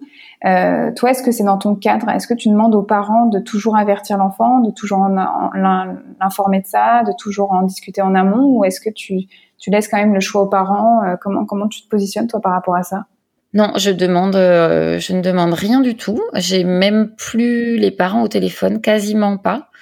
Euh, et c'est un, Ouais, c'est un choix aujourd'hui, vraiment, euh, parce que alors du coup c'est euh, c'est un peu sans filet parce qu'on sait on sait jamais trop comment ça ça démarre, mais euh, mais ça moi ça me donne énormément d'infos sur les premières minutes parce que j'ai toujours un temps, je démarre toujours un temps avec enfants et parents au début. Ça dure 10-15 minutes et puis après je propose aux parents de, de repartir en salle d'attente. Alors après ceux qui qui me qui me cherchent sur internet, qui tombent sur mon site, euh, s'ils si, cherchent, euh, ils, vont trouver à peu près comment la séance se, déroule. Euh, mais moi, ça me permet de faire passer plein de messages aussi sur ces premières minutes, parce que quand je vois qu'effectivement il y a un enfant qui est pas au courant ou que ou que le parent dit bah si je t'ai mis au courant et que l'enfant dit non, enfin voilà, ça raconte plein de trucs du coup sur ce qui se joue entre entre le parent et l'enfant et ça permet de faire passer déjà plein de messages à ce moment-là et aussi de, de créer de l'alliance avec l'enfant tout en faisant attention à pas péter le lien avec le parent si on voilà mmh, mmh, mmh. c'est un espèce de, de, de jeu aussi entre euh, ben euh, voilà où on peut parler à l'enfant pour faire passer des messages aux parents euh, typiquement quelque chose que je, dis très souvent, mais euh, voilà, des, enfants qui, qui te disent, euh, bah non, mais moi ça va, euh, j'avais pas envie de venir, euh, et, et, et, à qui tu, je m'autorise facilement à dire, ah bon, mais du coup pourquoi t'es là? Bah parce que c'est maman qui voulait que nanana, et donc je réponds à l'enfant, je dis, donc c'est pas toi qu'il fallait que je vois, c'est maman en fait mais je regarde pas le parent. Mais sauf que je l'ai en vision périphérique et donc du coup ça crée tout de suite un truc chez le parent qui dit ah bah oh bah oui quand même, mais je voulais d'abord tester. Il y en a plein hein, qui me disent ah, bah oui mais je voulais d'abord voir. Euh, ah bon et vous vous prenez votre enfant pour tester pour vous et donc on en rigole. Euh, mais ça plante une petite euh, graine aussi chez le mmh. parent Et, et, moi, ça me permet de récupérer ça derrière, si toutefois, euh, parce que ça arrive, hein, que parfois au terme de la première séance, je me dise bon, bah, il va plutôt bien en fait cet enfant, et je vais pas aller chercher absolument un truc parce que le parent veut que ça change. Mmh. Euh, donc on fait, on fait une séance euh, et où du coup moi j'en profite euh, pour proposer des outils à l'enfant euh, qui pourra utiliser. Je vois avec lui de quoi il a besoin. Parfois on part sur complètement autre chose. Et hum, mais après du coup ça me permet aussi de dire à, aux parents bah moi je, votre enfant va, va bien mmh. et vous? Ouais. Et, et souvent il y a pas mal d'émotions quoi. Et ça permet d'embrayer sur sur l'accompagnement qui, qui, paraît plus nécessaire pour le parent que pour l'enfant. Et à ce moment-là, tu, tu, tu, te proposes d'accompagner directement euh, le parent ou, est-ce que tu choisis toi pareil de, dire, bah, comme tu as déjà vu l'enfant, bah, tu, tu le recommandes à, une consoeur ou un confrère. Comment tu te positionnes toi aussi là-dessus? Si j'ai vu l'enfant qu'une fois, que je ne l'accompagne plus, alors moi je, je propose pas, je, je, on échange juste et donc ça ouvre sur l'idée que le parent pourrait se faire accompagner. Euh, très souvent, les parents me disent bah, Est-ce que vous accompagnez les adultes? Mm. Et donc, du coup, l'idée, c'est que ça vienne quand même d'eux. Mm. Moi, je veux pas leur dire bah, Vous savez, moi, je peux vous accompagner parce que je trouve que ça, ça change le truc. Je veux rien forcer. Mm.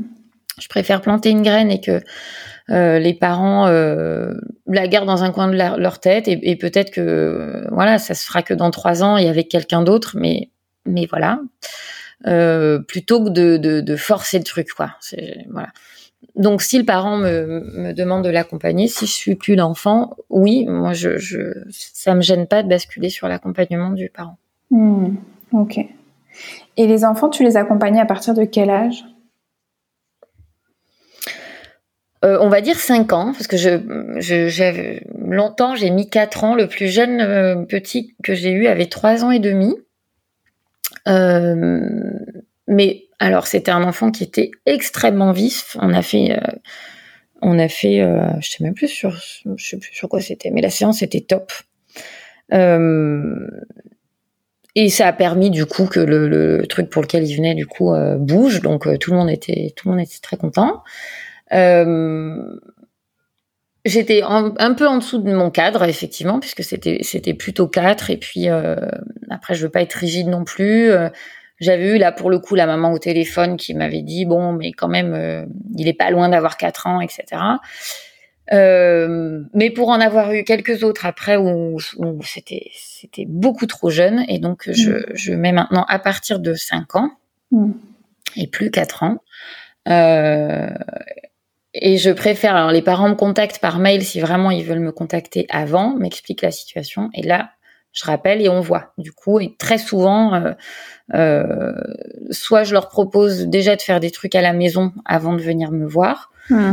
euh, voilà, soit on diffère un peu, ou mais je trouve que c'est tôt, quoi. Très souvent sur sur sur des petits tout comme ça, c'est c'est il y a des choses qui sont qui sont faisables et qui bougent. Euh, mais, mais trop petit, euh, ça peut vite être compliqué, quoi. Après, c'est au cas par cas, encore une fois, mais. Euh, oui, bien sûr. Mais maintenant, moi, voilà, j'ai mis 5 ans et, ça me paraît bien. D'accord.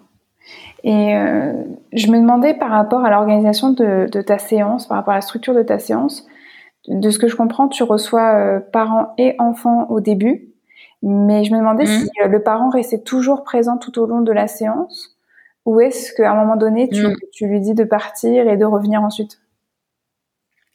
Non, non, ouais. Il y a 10-15 minutes avec le parent. Euh, et je, et je propose à un moment donné, euh, alors je le place assez, assez tôt dans les échanges, euh, au détour d'une phrase où je dis bah, tout à l'heure, du coup, quand papa ou maman retournera en salle d'attente, on prendra un petit temps pour euh, pour voir ça tous les deux. Et, et je continue ma, sur ma lancée sur, sur ce que j'étais en train de dire, c'est-à-dire que ça arrive un peu au milieu de, de, de quelque chose, donc du coup je ne donne pas l'occasion à l'enfant et aux parents du coup de me couper par rapport à ça, c'est-à-dire qu'en fait pour moi ça coule de source, ça va se passer comme ça. Ah, euh, ce qui permet que quand arrive le moment où le, voilà les, les, échanges en tout cas ce qui semble être important hein, parce que forcément en un quart d'heure on refait pas toute l'histoire de la famille. Ça c'est aussi c'est un c'est un choix euh, qui je pense est très euh, par vraiment de, de, de mon expérience institutionnelle où euh, quand, euh, quand tu travailles en institution, euh, chaque enfant, ado, adulte que tu accompagnes a un dossier, puisque forcément les professionnels se succèdent, les éduques, les psychos, les psychomotes, les orthos, etc. Et donc du coup, tu as des, des comptes rendus, des rapports, etc. Et, et, euh, et en fait, à chaque fois que tu as un nouveau professionnel qui arrive en institution, il rencontre le parent, et le parent doit reprendre toute l'anamnèse depuis le début. Et je trouve que c'est hyper lourd. Et, ça l'était d'autant plus quand je travaillais dans le champ du handicap, parce qu'à chaque fois, et aujourd'hui, ça me paraît être une aberration euh, qu'on ait pu travailler comme ça. Et je travaillais comme ça aussi. Déjà, il y avait un truc qui me gênait à l'époque. Aujourd'hui, du coup, je le vois avec des yeux encore différents. Et plus critique pour le coup, mais euh, mais je me dis mince quoi, c'est-à-dire qu'à chaque fois on refait vivre à ses à ses parents euh, des moments euh, traumatiques de leur vie quoi, l'annonce du handicap, voilà. donc sans aller jusque dans le handicap, moi j'ai pas envie, sachant qu'on ne se connaît pas, j'ai pas envie de direct demander aux parents, surtout que euh, comme je disais tout à l'heure, bah, parfois on se retrouve sur des accompagnements qui s'arrêtent très vite parce que l'enfant va plutôt bien. Alors après, si on fait une séance complète avec le parent, on, va le sentir vite et peut-être qu'on verra pas du tout l'enfant. Euh, mais je préfère faire comme ça puisque à la base, c'est la demande du parent que d'amener son enfant. Euh, donc pour revenir sur, sur ta question, parce que je, je, je, digresse un peu, mais euh, j'ai 10-15 minutes avec parents et enfants. Ensuite, je reste avec l'enfant euh, sur, je sais pas, à peu près 40 minutes, je compte pas. En gros, ça dure une heure, quoi, les, les séances. Et puis, euh, en fin de séance, quand je suis encore avec l'enfant, euh, parce que j'explique, quand il y a encore le parent, j'explique que ça va être vraiment son moment, sa séance.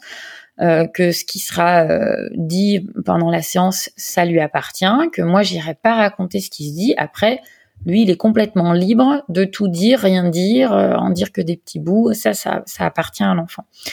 Et hum, comme je sais quand même que quand les parents reviennent en, fin de séance, il y a toujours ce petit élan de curiosité de alors comment ça s'est passé? Mmh. ça y est est-ce que c'est est-ce que le problème est fini? Enfin et donc du coup, j'entends ça aussi. Ce, tu vois, je me dis, je j'ai pas envie de laisser les parents euh, partir en leur disant. Euh, c'est un peu ça quand je disais tout à l'heure, jouer à la thérapeute en disant, euh, mmh. bah, écoutez, non, la séance de votre enfant est terminée, vous n'avez pas accès. Enfin, je, je trouve c'est, c'est juste odieux. En fait.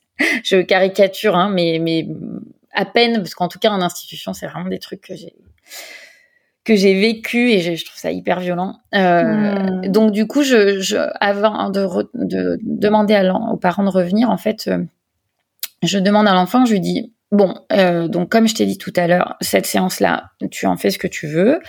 Euh, comme euh, papa ou maman ou les deux vont revenir un petit temps là en, en fin de séance pour qu'on puisse te dire au revoir. Est-ce que toi, il y a des choses que tu as envie de partager sur ce qu'on a fait là? Est-ce que tu veux en profiter pendant qu'on est tous ensemble? Est-ce que tu as envie qu'on n'en dise rien du tout? Euh, donc c'est l'enfant qui me dit, et vraiment j'ai de tout. J'ai des enfants qui me disent ah oui j'ai envie qu'on raconte. Donc je vois avec euh, l'enfant, je dis bah, qu'est-ce que toi tu as envie de raconter? C'est ok pour toi pour que tu pour que tu puisses en parler parce que parfois c'est aussi un espace qui permet de tiercéiser la relation et de et ça permet à l'enfant aussi de, de pouvoir dire des trucs à ses parents qu'il aurait plus de mal à dire en face à face. Mmh. Donc c'est aussi une occasion de faire ça. Mais j'ai aussi des enfants qui me disent non, moi je ne veux rien dire. Et mmh. donc ça c'est complètement ok. Et donc j'explique juste à ce moment-là et je dis à l'enfant ok, donc on va rien dire. Est-ce que tu m'autorises juste parce que tu sais souvent les papas mamans sont un peu curieux. Est-ce que tu m'autorises à dire que, par exemple, et donc je dis un truc hyper global qui, euh, enfin, qui, qui, qui, pourrait coller à, beaucoup de séances. Est-ce que tu m'autorises à dire ça? Donc c'est une phrase. Et, et donc c'est toujours, euh, oh bah oui, pas de problème. Ok. Et, je, et je sens que c'est un oui, pas de problème sincère parce que du coup, ça ne délivre rien de, de ce qui s'est dit ou fait pendant la séance. Et donc, je dis ça aux, aux parents et les parents sont très contents. donc, et donc voilà, donc c'est c'est voilà, je fonctionne comme ça. Et donc du coup, fin de séance, le parent revient. Donc voilà, je te il y a ce, petit débrief là. Et puis après, bah, c'est fonction de ce que j'ai perçu. Soit effectivement, je, j'explique que ça va bien et que selon moi, il n'y a pas besoin qu'on se revoie, ou en tout cas pas tout de suite hein, avec l'enfant. Euh, soit je propose du coup euh, que l'enfant et le parent voient ce que ça donne du coup. Donc je, je fixe, je dis bah d'ici 10 jours, d'ici 15 jours en fonction de ce sur quoi on a travaillé. Mmh. Et soit je leur demande de me rappeler s'il y a besoin. Ça, c'est vraiment fonction aussi de ce que je perçois chez les enfants et les parents. Euh, soit je leur propose de refixer d'emblée un rendez-vous euh, 15 jours après. Mmh. Ok, donc oui, ça, répond, enfin, ça résonne par rapport à ce que tu disais tout à l'heure. C'est vraiment du cas par cas à chaque fois, en fait. Ouais. Mmh. Mmh. Oui, oui, tout le temps. Ok. Et est-ce que il euh, y a des enfants qui eux veulent vraiment euh, pas que leurs parents partent euh, de, de, de qu'ils aillent dans la salle d'attente Est-ce que tu as déjà eu des refus comme ça euh, ou vraiment euh, Alors je sais pas si c'est ah, qui veulent, qui... ouais, qui veulent que, que ils veulent absolument que leurs parents restent. Ouais, restent. ouais. Ouais, ouais, ouais, ça m'est arrivé euh, deux fois. Et les deux fois, euh, alors je sais pas si je, je, moi je fais ce lien là, mais je, je sais pas si c'est si c'est lié à ça. Hein. Euh, les deux fois, c'était des parents que je connaissais un petit peu parce que dans le dans le même euh, dans la même qui, qui, vivent dans la même ville que moi. Euh, et donc je sais pas si moi j'ai pu être euh, avoir un cadre aussi clair que ce que je l'ai d'habitude. Mmh. Euh, après, c'est voilà, c'était aussi des problématiques particulières avec des enfants qui étaient très fusionnels avec leur maman, en l'occurrence. Euh, mais quand même, je peux pas m'empêcher de me dire, tiens, le, point commun quand même, euh, il y a ça. Donc, je, je, je, pense que je rentre quand même dans l'équation d'une manière ou d'une autre. Bon, ce qui m'a, ce qui m'a conforté dans l'idée de ne plus du tout recevoir les gens que je connais, euh, parce que je recevais déjà pas les gens que je connaissais, mais les gens que voilà, je, je les, les, que je connaissais de loin, je me disais bon, euh, voilà. Mais là maintenant, c'est, c'est voilà, ça, c'est non. Ouais. Euh, et donc du coup, ces deux enfants, on a, on a fait la séance. Euh... Alors après, c'est pas, si tu veux, faire la séance avec le parent et l'enfant, ça ne, c'est pas ce qui me gêne parce que j'ai trouvé que c'était plutôt intéressant et que et qu'on on, peut faire euh, toute une séance complète avec le parent et l'enfant. Il se joue plein de choses au même titre que ce qui se passe là sur mon premier quart d'heure. Euh, c'est pas ce qui me gêne. Là, ce qui m'a, ce qui m'a gêné, je te dis, c'est que je, pense qu'effectivement, il y avait quelque chose de, de moi et qui fait que j'étais, j'étais pas hyper à l'aise, euh, hyper claire du coup, comme je peux l'être d'habitude. Mais après, euh, euh, voilà, à part ces deux situations un peu particulières, ça n'est jamais arrivé. Je, sais que tu vois, parmi les, les collègues là de, de Kiddy Mind, euh, il y a une collègue qui est, qui est pédiatre et praticienne en hypnose qui, qui elle nous expliquait qu'elle fait toutes ses séances, ses premières séances parents et enfants. Une manière de d'amener ça, euh, de, où elle travaille vraiment avec un angle systémique très fort. Euh, c'est passionnant, c'est passionnant, vraiment. Donc je je suis pas du tout fermée à, à ça. C'est juste que pour l'instant, en tout cas, c'est pas mon cadre de travail. Mais euh, et puis encore une fois, il n'y a pas de règle. Hein. Moi, je, je, fais ça comme ça, mais parce que c'est aussi mon histoire avec les anamnèses, etc. Et, mm. et, et, ce qui me paraît juste aujourd'hui, ça ne veut pas dire que c'est ce qu'il faut faire. Mmh. Ouais, bien sûr. Et là, j'aimerais qu'on aborde ensemble la question des erreurs que tu vois le plus souvent quand, quand il s'agit d'accompagnement auprès des enfants et des adolescents. Qu'est-ce qui, toi, te saute aux yeux? Ce qui, ce qui revient très très souvent, c'est l'envie de bien faire et l'envie d'aider à tout prix. Hmm. Et il faut être hyper vigilant avec ça, parce que c'est vrai que vouloir bien faire, souvent, ça, ça conduit à vouloir faire quelque chose euh, absolument. Il faut faire un truc. Et, c'est un peu ce qu'on disait avec l'hypnose, quoi. Il faut faire de l'hypnose. Et souvent, ça se fait au détriment du, du, du temps qu'on passe à créer un lien thérapeutique de qualité. Et, et, ça se retrouve d'autant plus euh, en tout cas dans, dans les échanges qu'on a là avec les collègues, ça se retrouve d'autant plus dans les séances euh, parents, enfin enfants et du coup avec le parent parce que souvent bah, il y a la pression du parent euh, qui veut des résultats, qui paye. Euh, alors la pression, elle se fait de manière directe ou indirecte. Hein. Il y a des parents qui clairement disent bon, ça va prendre combien de séances là? Donc mmh. bonjour la pression. Donc après, à chacun d'arriver à dire bon, attendez, et de, et de recadrer. Et puis, euh, et puis après, voilà, il y a, des, des, des, pressions plus indirectes où voilà, le, le, le, parent dit rien, mais on sent que euh, voilà, on a envie, voilà, l'envie de bien faire souvent. Mmh, mmh, mmh. C'est une pression que le praticien peut se mettre. Euh, et il faut encore plus faire gaffe avec l'hypnose, hein, parce que c'est encore une fois, c'est très très associé baguette magique dans la tête du parent, parfois aussi dans celle du praticien. Euh, et donc, c'est vraiment important de sortir de cette envie de faire quelque chose. Je vois quand on est en supervision avec les, les collègues et que euh, il y en a, voilà, que quelqu'un dit, euh, voilà, je sais plus quoi faire, je sais plus quoi faire, et j'entends ce mot faire qui résonne. Euh, je dis, ben, arrête de vouloir faire un truc. Qu'est-ce que tu, si, si, tu arrêtes de vouloir faire, qu'est-ce qui se passe? Hmm. Ah bah oui, du coup, je vais peut-être prendre le temps de de euh, découvrir un peu plus, de euh, ok si les parents payent pas, qu'est-ce qui se passe, qu'est-ce que ça change? Ah bah ouais, ça change tout parce que du coup j'ai du temps. Bah oui, mais personne n'a dit qu'il fallait se dépêcher. Donc voilà, ça c'est c'est une des erreurs qui se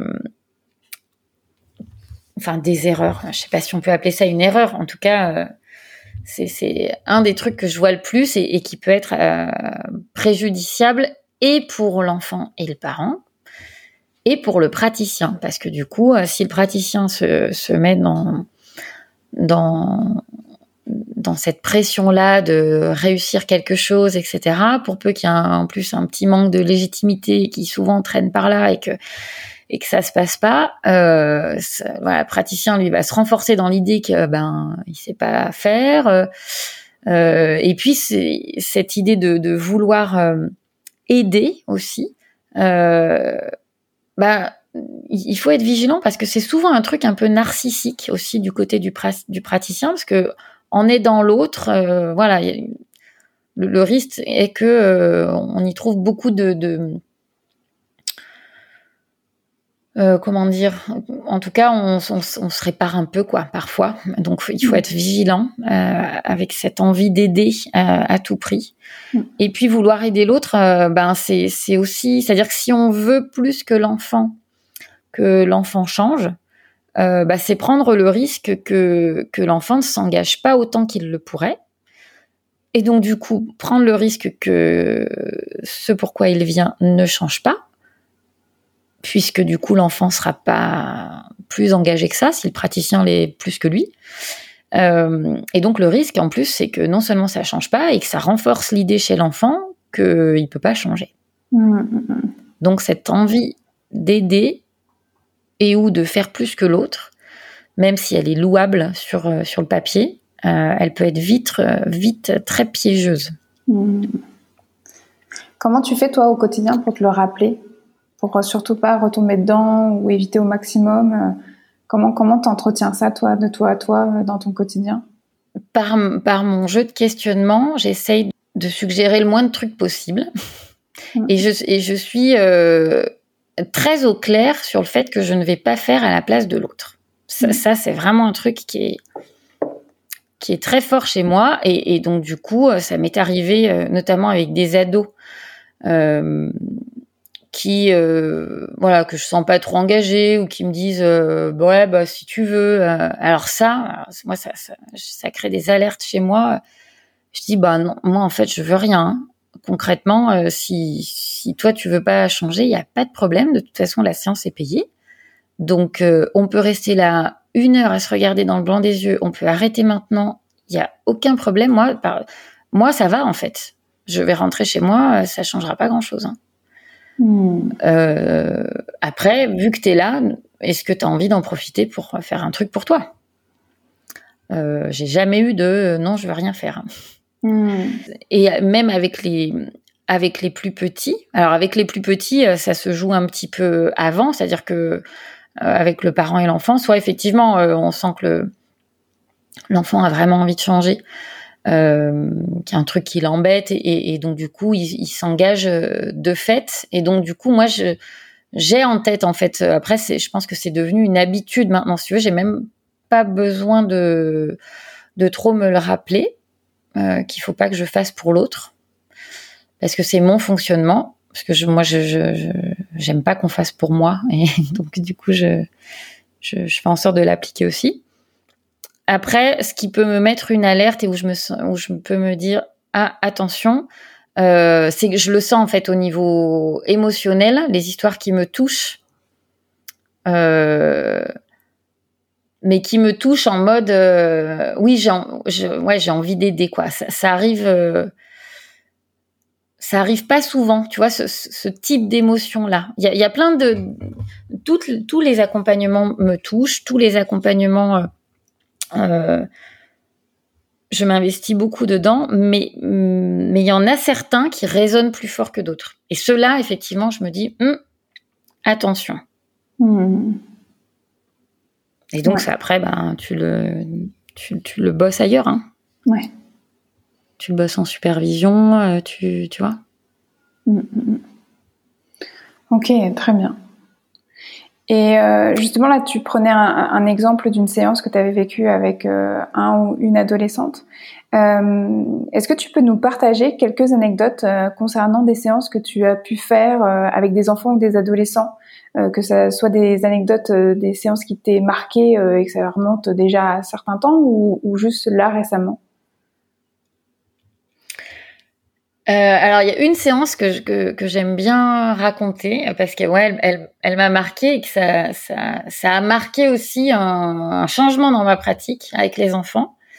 Et c'est une petite fille euh, qui devait avoir 5-6 ans et, et en fait qui est venue avec sa maman et la demande de la maman c'était euh, qu'elle puisse mieux gérer ses émotions. Alors c'est un peu fourre-tout, euh, mais une petite fille euh, voilà hyper sensible et qui, en tout cas dans le, dire de la maman, euh, qui pouvait se mettre dans des états pas possibles si une copine n'était pas bien, elle, elle se mettait à pleurer aussi, etc. Et donc du coup des des, des émotions qui pouvaient se manifester de manière assez envahissante. Donc ça c'est la demande de la maman qui explique ça euh, très tranquillement. Donc la petite fille, pour le coup, euh, très au courant qu'elle venait me voir, euh, a priori très en vif, à la fois dans le discours de la maman qui me disait oh là là, elle avait hâte de venir, et, et, puis la petite qui me dit ah bah oui, c'était long pour venir, pour attendre ton rendez-vous, etc. Donc je sens qu'il y a une vraie envie des deux. Et, et, donc la maman déroule sa demande, et puis la petite dit oui, non, mais ça c'est bien, mais moi c'est pas ce que je veux. Moi, je veux arrêter de sucer mon pouce. et donc j'avais trouvé ça génial parce que la demande était hyper claire. Après, voilà, mmh. c'est une maman qui était euh, qui était très au clair, beaucoup de bienveillance, donc voilà, ça l'a fait sourire aussi. Euh, et donc on est on est parti sur cette demande-là avec cette petite fille. On n'est pas parti sur la demande de, de la maman. Ça fait tout un, un tas de trucs autour de ça en séance mais ce qui vraiment m'a marqué, alors c'était une petite fille qui était très intuitive, très fine, euh, même du haut de ses ouais, 5 ans et demi, 6 ans, elle était assez bluffante, euh, cette petite. Bon, j'imagine, alors j'ai beaucoup d'enfants euh, avec haut potentiel, et je, voilà, je, probablement qu'il y avait quelque chose de cet ordre-là chez cette petite fille voilà, très créative, très intuitive, etc. Bref, et fin de séance, je sors, euh, je sors des les cartes. Donc je sais plus si c'était les cartes de Lise Bartoli ou un autre jeu de cartes euh, que que j'utilise souvent, que j'aime beaucoup. Et et en fait, j'ai eu l'idée avec cette petite d'installer chez elle un signaling comme je le fais avec les adultes. Et je l'avais jamais fait avec les petits, je le faisais avec les ados, mais je pense que j'avais la croyance que le signaling avec euh, une main en quintalepsie et puis euh, le, doigt qui bouge, c'était c'était pas pour les enfants, donc je sais pas d'où j'avais cette croyance, mais en tout et en fait avec elle, je me dis tiens, je vais tester ça. Et du coup, euh, euh, j'installe le signaling. En fait, donc je lui explique, je, je raconte cette partie, euh, cette partie d'elle, du coup, qui sait plein de choses sur son fonctionnement, qui est là pour l'aider, la soutenir, etc. Bon, et et donc, du coup, je mets en place euh, le signaling et je lui explique, je lui dis, ben, cette partie de toi, du coup, qui te connaît particulièrement bien, tu vas voir qu'elle va réagir. Et donc, du coup, on, on, fait deux, trois tests et effectivement, ça réagit hyper vite. Euh, et le côté très, très magique, cette petite qui dit, ah, c'est génial, ça bouge tout seul et tout. Bah, c'était, c'était très chouette. Et, euh, et, donc on s'amuse avec ça un petit moment. Euh, donc je lui propose même de poser des questions. Elle pose des questions, euh, la marée, enfin le, doigt répond, etc. Donc c'est et, et, ça nous a vraiment permis d'avancer très fort. Et puis du coup on a utilisé ce signaling là pour choisir les cartes. Mmh. Donc ça devait pas être Bartoli d'ailleurs, ça devait être l'autre l'autre jeu.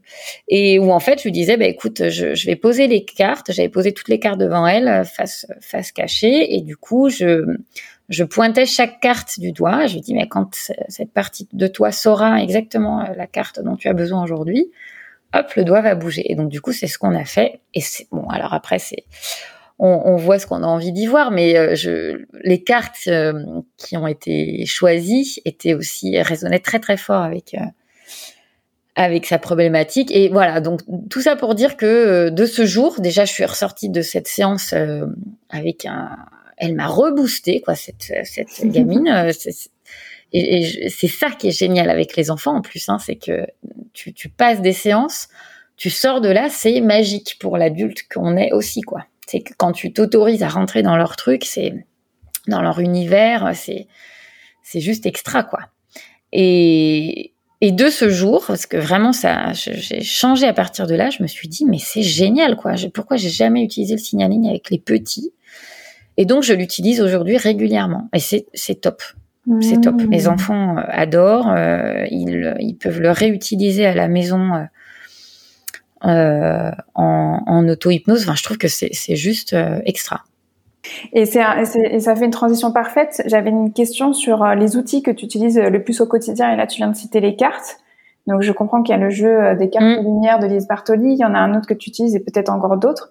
Donc, tu utilises les cartes, mais j'imagine que tu as d'autres outils. Donc, ouais, quels sont les outils que tu utilises vraiment le plus au quotidien dans tes séances?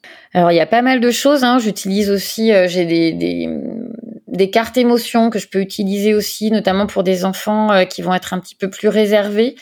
Euh, et euh, ce qui me permet aussi de, de, de, de, leur demander de, de me dire un petit peu dans comment ils se sentent. Et c'est très intéressant parce que donc je crois qu'il y a 12 cartes. Alors il y a vraiment des états qui sont proches, hein, content, heureux, satisfait. Enfin, il y a toute une déclinaison comme ça avec le visuel. Et, euh, ça, je trouve que ça, ça peut être très utile euh, parce que j'ai parfois des enfants qui me pointent la carte de content et hum, inquiet. Mmh. Et, euh, et, les cartes permettent ça, et, alors que le langage peut-être pas toujours. C'est pas toujours évident de mettre des mots sur deux émotions ou sentiments euh, qui sont différents en plus. Euh, et donc ça, ça, crée aussi une amorce pour débuter la séance, dire ah, ok super, moi, je, moi aussi je suis hyper contente que, que tu sois là. Qu'est-ce qui fait que tu es content? Qu'est-ce qui fait que tu es inquiet? Et ça permet aussi de assez vite certaines choses qui peuvent être compliquées pour pour l'enfant. Euh, j'utilise beaucoup aussi. Alors j'ai des peluches que j'utilise et une en particulier que j'aime beaucoup, qui est un, petit nuage que j'avais fait faire. Euh, euh, et que j'aime beaucoup pour les plus petits. Du coup, quand euh, les enfants sur le temps où il y a les où il y a encore le parent, et si je sens que l'enfant, il y a des enfants par exemple qui mettent la tête sur le bureau dans leurs bras et qui ils veulent pas parler, qui veulent, qui mmh. sont complètement, qui se ferment complètement. Euh, donc le parent se sent souvent super mal à l'aise en disant oh là là mais je comprends pas. Bon, ok, il n'y a pas de problème. Et donc moi j'explique à l'enfant, je dis tu sais de toute façon moi je vais à aucun moment tu auras l'obligation de me parler, de me raconter des trucs si tu veux pas. Moi je vais pas te forcer du tout. Mais souvent ce que je fais c'est que j'utilise ce petit nuage, c'est-à-dire que quand le parent est en train de me parler, alors c'est pas cool pour le parent mais euh, mais je le coupe d'un coup, je lui dis attendez, vous avez entendu? Alors du coup, le parent euh, me regarde en mode euh, bah non. et, souvent, du coup, donc ça, ça, interpelle l'enfant. Et donc je me lève, je vais euh, au-dessus. J'ai un gros panier à doudou, donc je vais au-dessus de mon panier. Je dis qu'est-ce qu'il y a? Et donc du coup, je commence à discuter avec ce avec ce doudou que je récupère, donc je le mets à l'oreille et du coup j'entame tout un, toute une discussion avec ce doudou. Et souvent, ce, nuage dit ah là là, il a l'air trop sympa, ce petit garçon. J'aimerais bien discuter avec lui. Et donc voilà, moi, ça me permet du coup de lui dire, euh, donc je dis au nuage, bah attends, je sais pas, je vais lui demander, il a peut-être pas envie, euh, et donc je pose la question, donc euh, il y a des enfants qui répondent pas tout de suite, mais ça, ça déverrouille très vite, et très vite du mmh. coup, même si l'enfant veut pas parler, à un moment donné, je lui, j'explique au nuage, je lui dis, bah écoute, non, il a pas envie, mais en même temps, il te connaît pas, il est pas obligé, ça permet de faire passer plein de messages, mmh. et puis après, du coup, je propose à l'enfant, je lui dis, écoute, il aimerait bien au moins rester à côté de toi, est-ce qu'il, tu sais, il est un petit peu euh, réservé Est-ce que tu est-ce que tu acceptes de, de t'en occuper pour l'instant? Très souvent, j'ai un j'ai un oui. Si j'ai un non, bah, j'ai un non. Euh, c'est ok, pas de problème. Mais ça permet de faire passer déjà plein de choses. Hmm.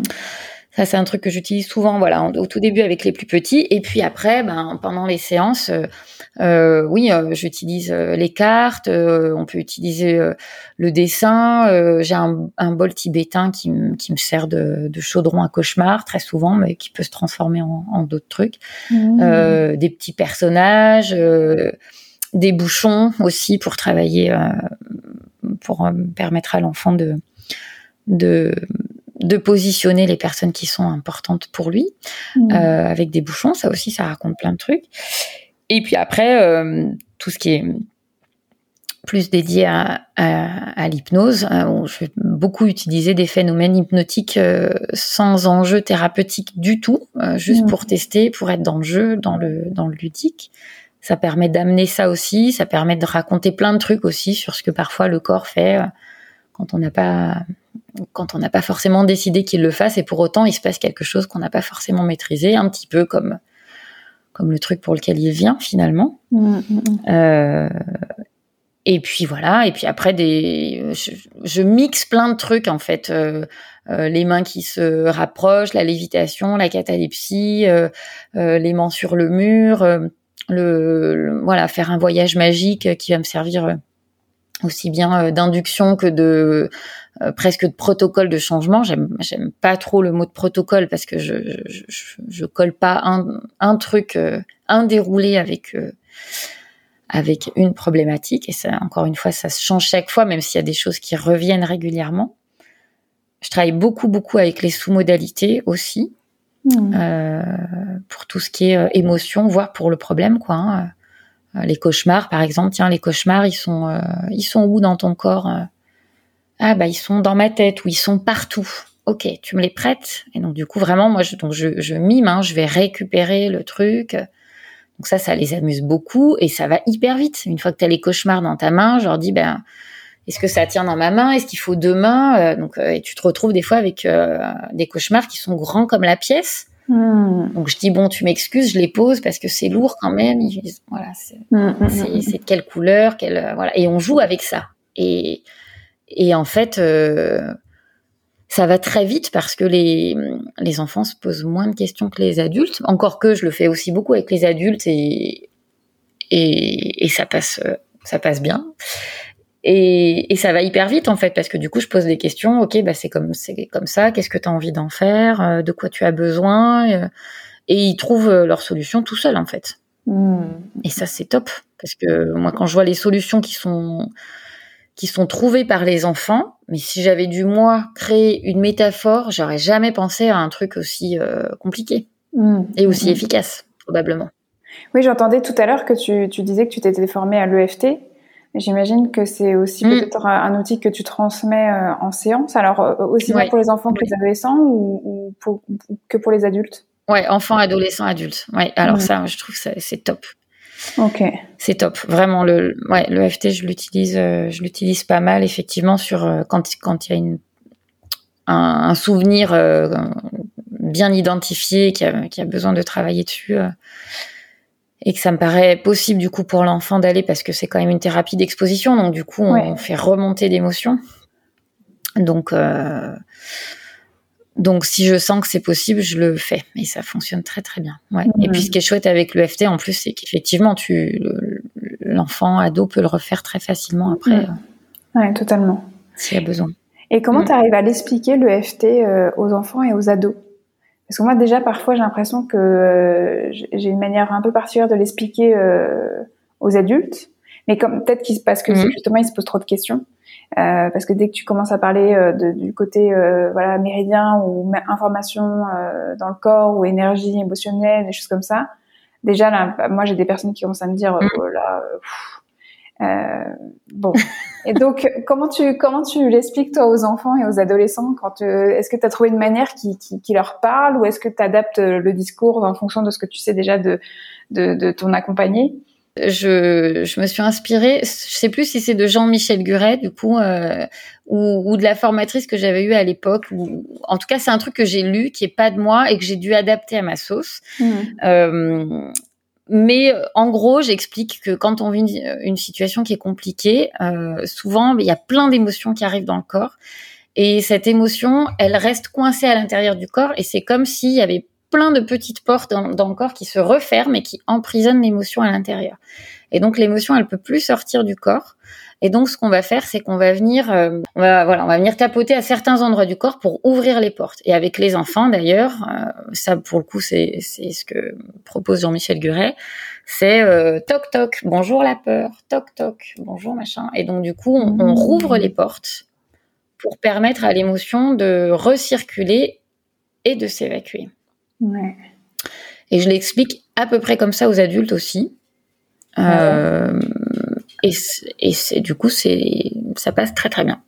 Ah bah super. Super, je prends, je prends le titre. Alors les adultes, je, je, je fais un petit peu plus sur le côté euh, méridien et tout, bien sûr, mais euh, mais mais voilà, quand je sens que c'est c'est un peu complexe, je, trouve que cette explication-là, en tout cas pour les enfants et les, ados, elle, elle, passe hyper bien. Mmh, super. Et on, on, va parler maintenant de Kiddy Mind, parce que c'est vrai qu'on a fait des bandes annonces depuis tout à l'heure. Euh, mais c'est vrai que qui dit c'est ta formation, c'est ce que tu as créé, ce que tu as conçu. Euh, donc on va on va vraiment en parler. Et euh, mais ça vient d'abord d'une envie pour toi euh, d'aider les, les, personnes qui veulent euh, accompagner des enfants et des adolescents à se sentir beaucoup plus compétents et compétentes, j'imagine, beaucoup plus à l'aise, et surtout pour les enfants et les mmh. adolescents d'avoir des des accompagnants, des accompagnantes, euh, j'allais dire à la hauteur. Mais euh, quelque part, c'est ça, c'est de, de, de, former des personnes qui, qui, puissent vraiment les aider, euh, en tout cas les accompagner. En, en mm. quoi c'était important pour toi ou en quoi c'est important selon toi de, de se former spécifiquement à l'accompagnement des enfants et des adolescents pour, pour les recevoir justement en séance? Il faut être conscient aussi que chaque rencontre que va faire l'enfant, euh, bah c'est pas rien pour lui. Ça demande de l'énergie, ça demande, ça, ça vient le, le, le, marquer aussi de, de, de, quelque chose, de ce qui se passe pendant la séance. Et et il s'agit pas de se dire bon bah il ira en voir un autre, même si c'est quelque chose que je dis souvent. Si moi je me dis bah là je suis à mes limites, bah, il faut qu'il aille voir quelqu'un d'autre. Mais à un moment donné, attention aussi parce que les enfants qui voient thérapeute sur thérapeute sur thérapeute sur thérapeute, c'est pas cool quoi, ni pour eux ni pour euh, ni pour les enfants, ni pour les parents. Et ça, voilà, encore une fois, le, risque, c'est de les, c'est vraiment de les maintenir dans l'idée que bah on peut plus rien pour eux en fait. Et ça, je trouve ça terrible, terrible. Moi, j'ai eu parfois des euh, des ados euh, qui sont venus et qui avaient vu moult thérapeutes et qui arrivent et qui ont déjà perdu confiance en leur capacité à, ce que ça change. Ils viennent parce qu'ils sont amenés par euh, par les parents. Alors il y a peut-être une petite note d'espoir, mais on sent bien que dans, les buts, dans le début de séance, il y a quelque chose de où, je suis une thérapeute de plus. Mmh, mmh, mmh. Et, en, fait, quand je sens ça, je me dis bah non, euh, peut-être que je serai pas la dernière, mais par contre, euh, là, moi, mon job, ça va être aussi de faire en sorte que que de, de, que cet ado là euh, recommence à croire que c'est possible parce que ça part de là aussi. Hein. Euh, si l'autre en face pense que c'est pas possible, t'auras beau t'agiter dans tous les sens, euh, il se passera pas grand chose et en plus on s'épuise et bon, enfin, on repart sur tout ce qu'on a dit tout à l'heure. Donc c'est vrai que j'ai eu, euh, vu que je me suis assez vite spécialisée dans les enfants et les ados, qu'on n'était pas 50, alors de, plus en plus là quand même, euh, il y, a, y, a, des spécialisations, en tout cas des collègues qui se spécialisent et je trouve ça chouette du coup, il y a de plus en plus de de demande aussi de la part des parents parce que c'est de plus en plus euh, médiatisé. Euh, mais effectivement, j'étais repérée en tout cas dans la région dans laquelle j'étais et, et, donc du coup, euh, j'ai pas mal de collègues qui souvent me disaient tiens, bah, est-ce que je peux alors soit t'orienter un enfant, soit comment est-ce que tu fais pour travailler de, de, telle manière. et et puis j'avais quand même cette envie de formation parce que si tu veux, quand je, je suis sortie de de la formation de l'Arche assez vite, je me suis dit mais punaise, euh, ce serait génial qu'il y ait une formation qui soit vraiment dédiée et qui qui qui apprenne du coup à tout ça quoi. Hmm. Donc cette idée de formation, je l'ai quand même depuis euh, longtemps en ouais, Bah ouais. Euh, et, et, en fait, Merci les confinements, puisqu'en fait le premier, lors du premier confinement, je me suis dit bon bah c'est l'occasion. Euh, j'ai fermé le cabinet comme la, plupart d'entre nous. J'ai fermé le cabinet trois mois et enfin deux mois, je sais plus. Et euh, je me suis dit bah c'est l'occasion, j'ai du temps et donc du coup j'ai créé un groupe euh, Facebook pour rassembler les collègues du coup autour de cette thématique hypnose enfant. J'ai partagé pas mal de trucs dans le groupe. C'est vrai que c'était chouette de pouvoir de pouvoir échanger. Et puis après, ben, on a été déconfinés, on a repris le train-train quotidien, et et puis finalement, j'ai voilà, j'ai un peu lâché ce, ce groupe-là parce que j'avais j'avais plus le temps, euh, mais quand même toujours l'envie de, de, de faire quelque chose. Et puis il y a eu un moment où tout s'est un petit peu accéléré là autour de la rentrée où j'ai eu plein de demandes de collègues, du coup, soit pour des supervisions individuelles, soit qui euh, qui me demandaient si j'allais euh, faire une formation, parce que j'avais commencé à l'évoquer effectivement lors du premier confinement.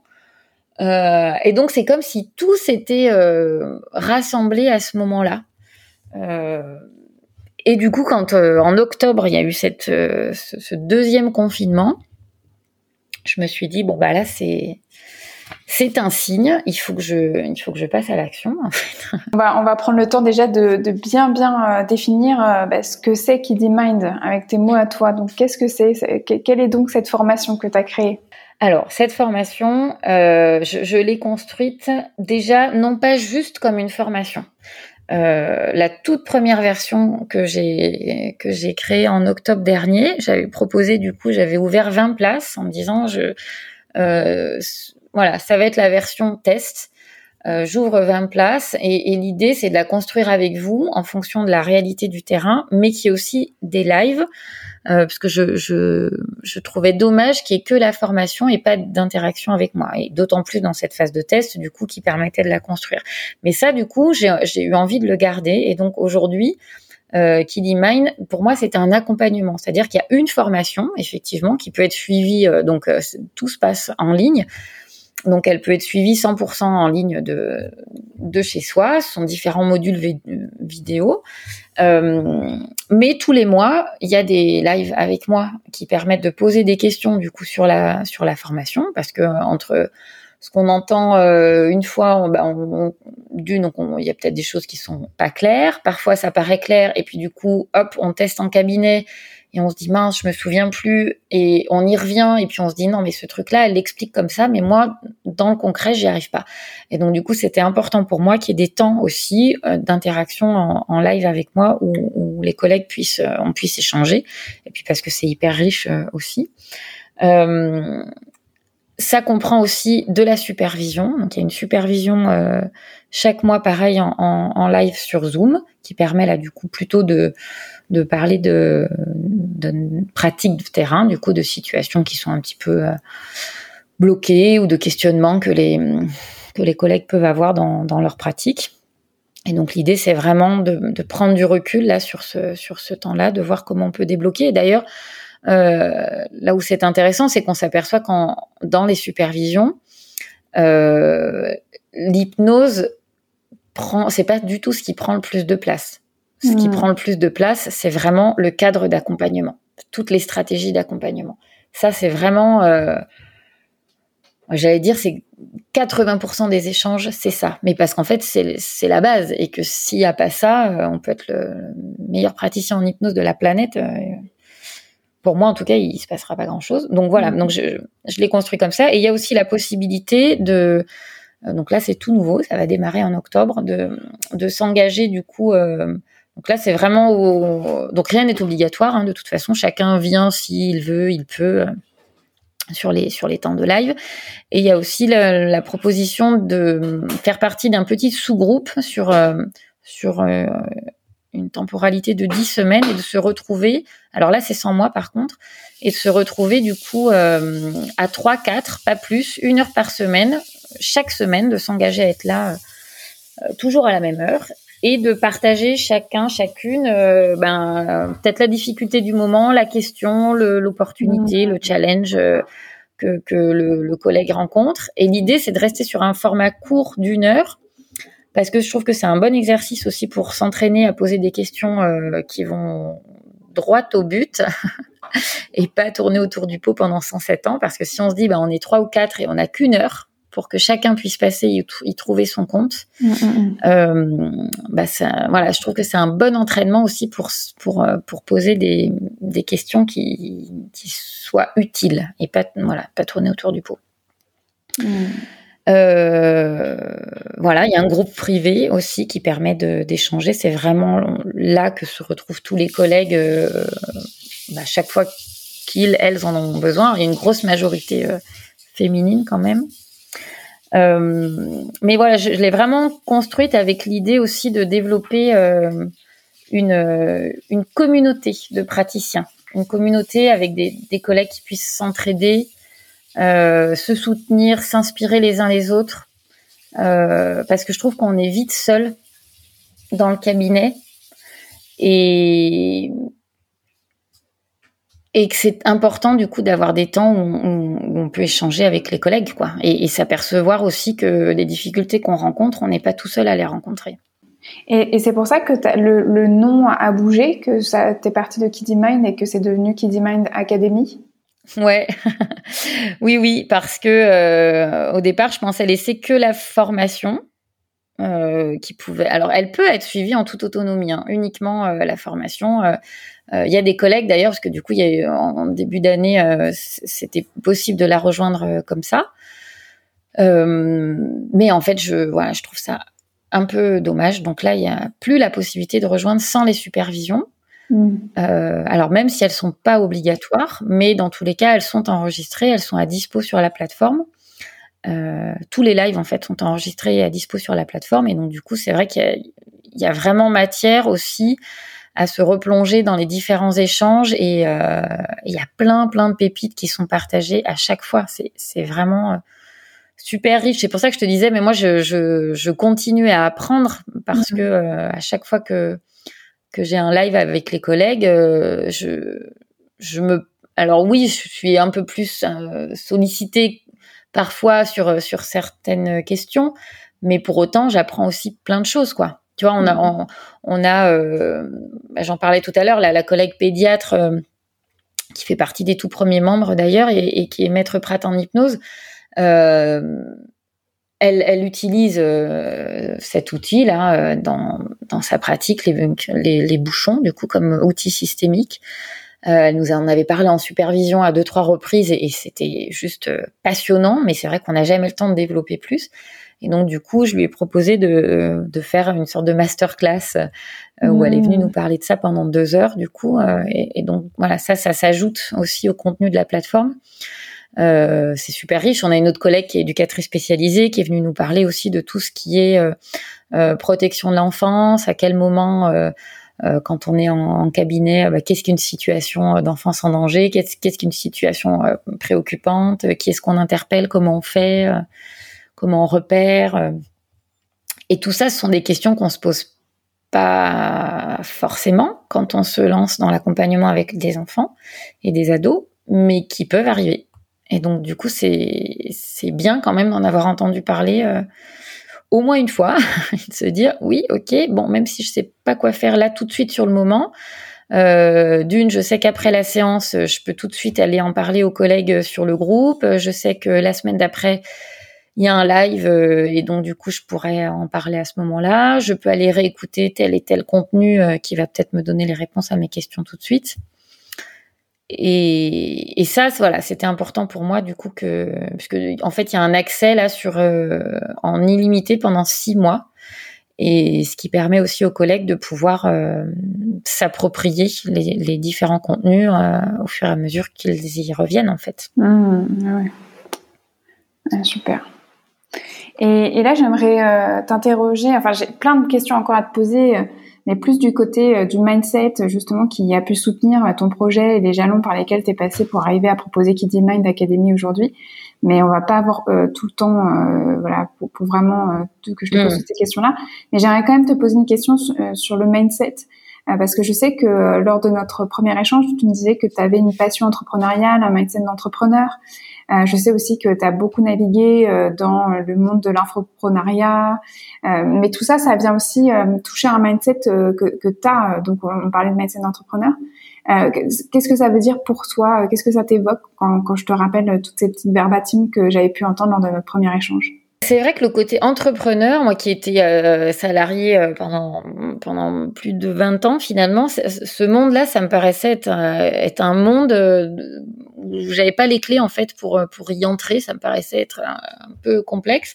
Et puis finalement, quand j'ai sauté le pas de de, de quitter de quitter mon poste, je me suis retrouvée euh, vraiment saisie par deux sentiments qui étaient à la fois le, un, puissant sentiment de liberté qui est juste extraordinaire, de pouvoir faire enfin ce que je voulais, comme je le voulais, et où ma créativité pouvait s'exprimer comme elle avait envie de le faire.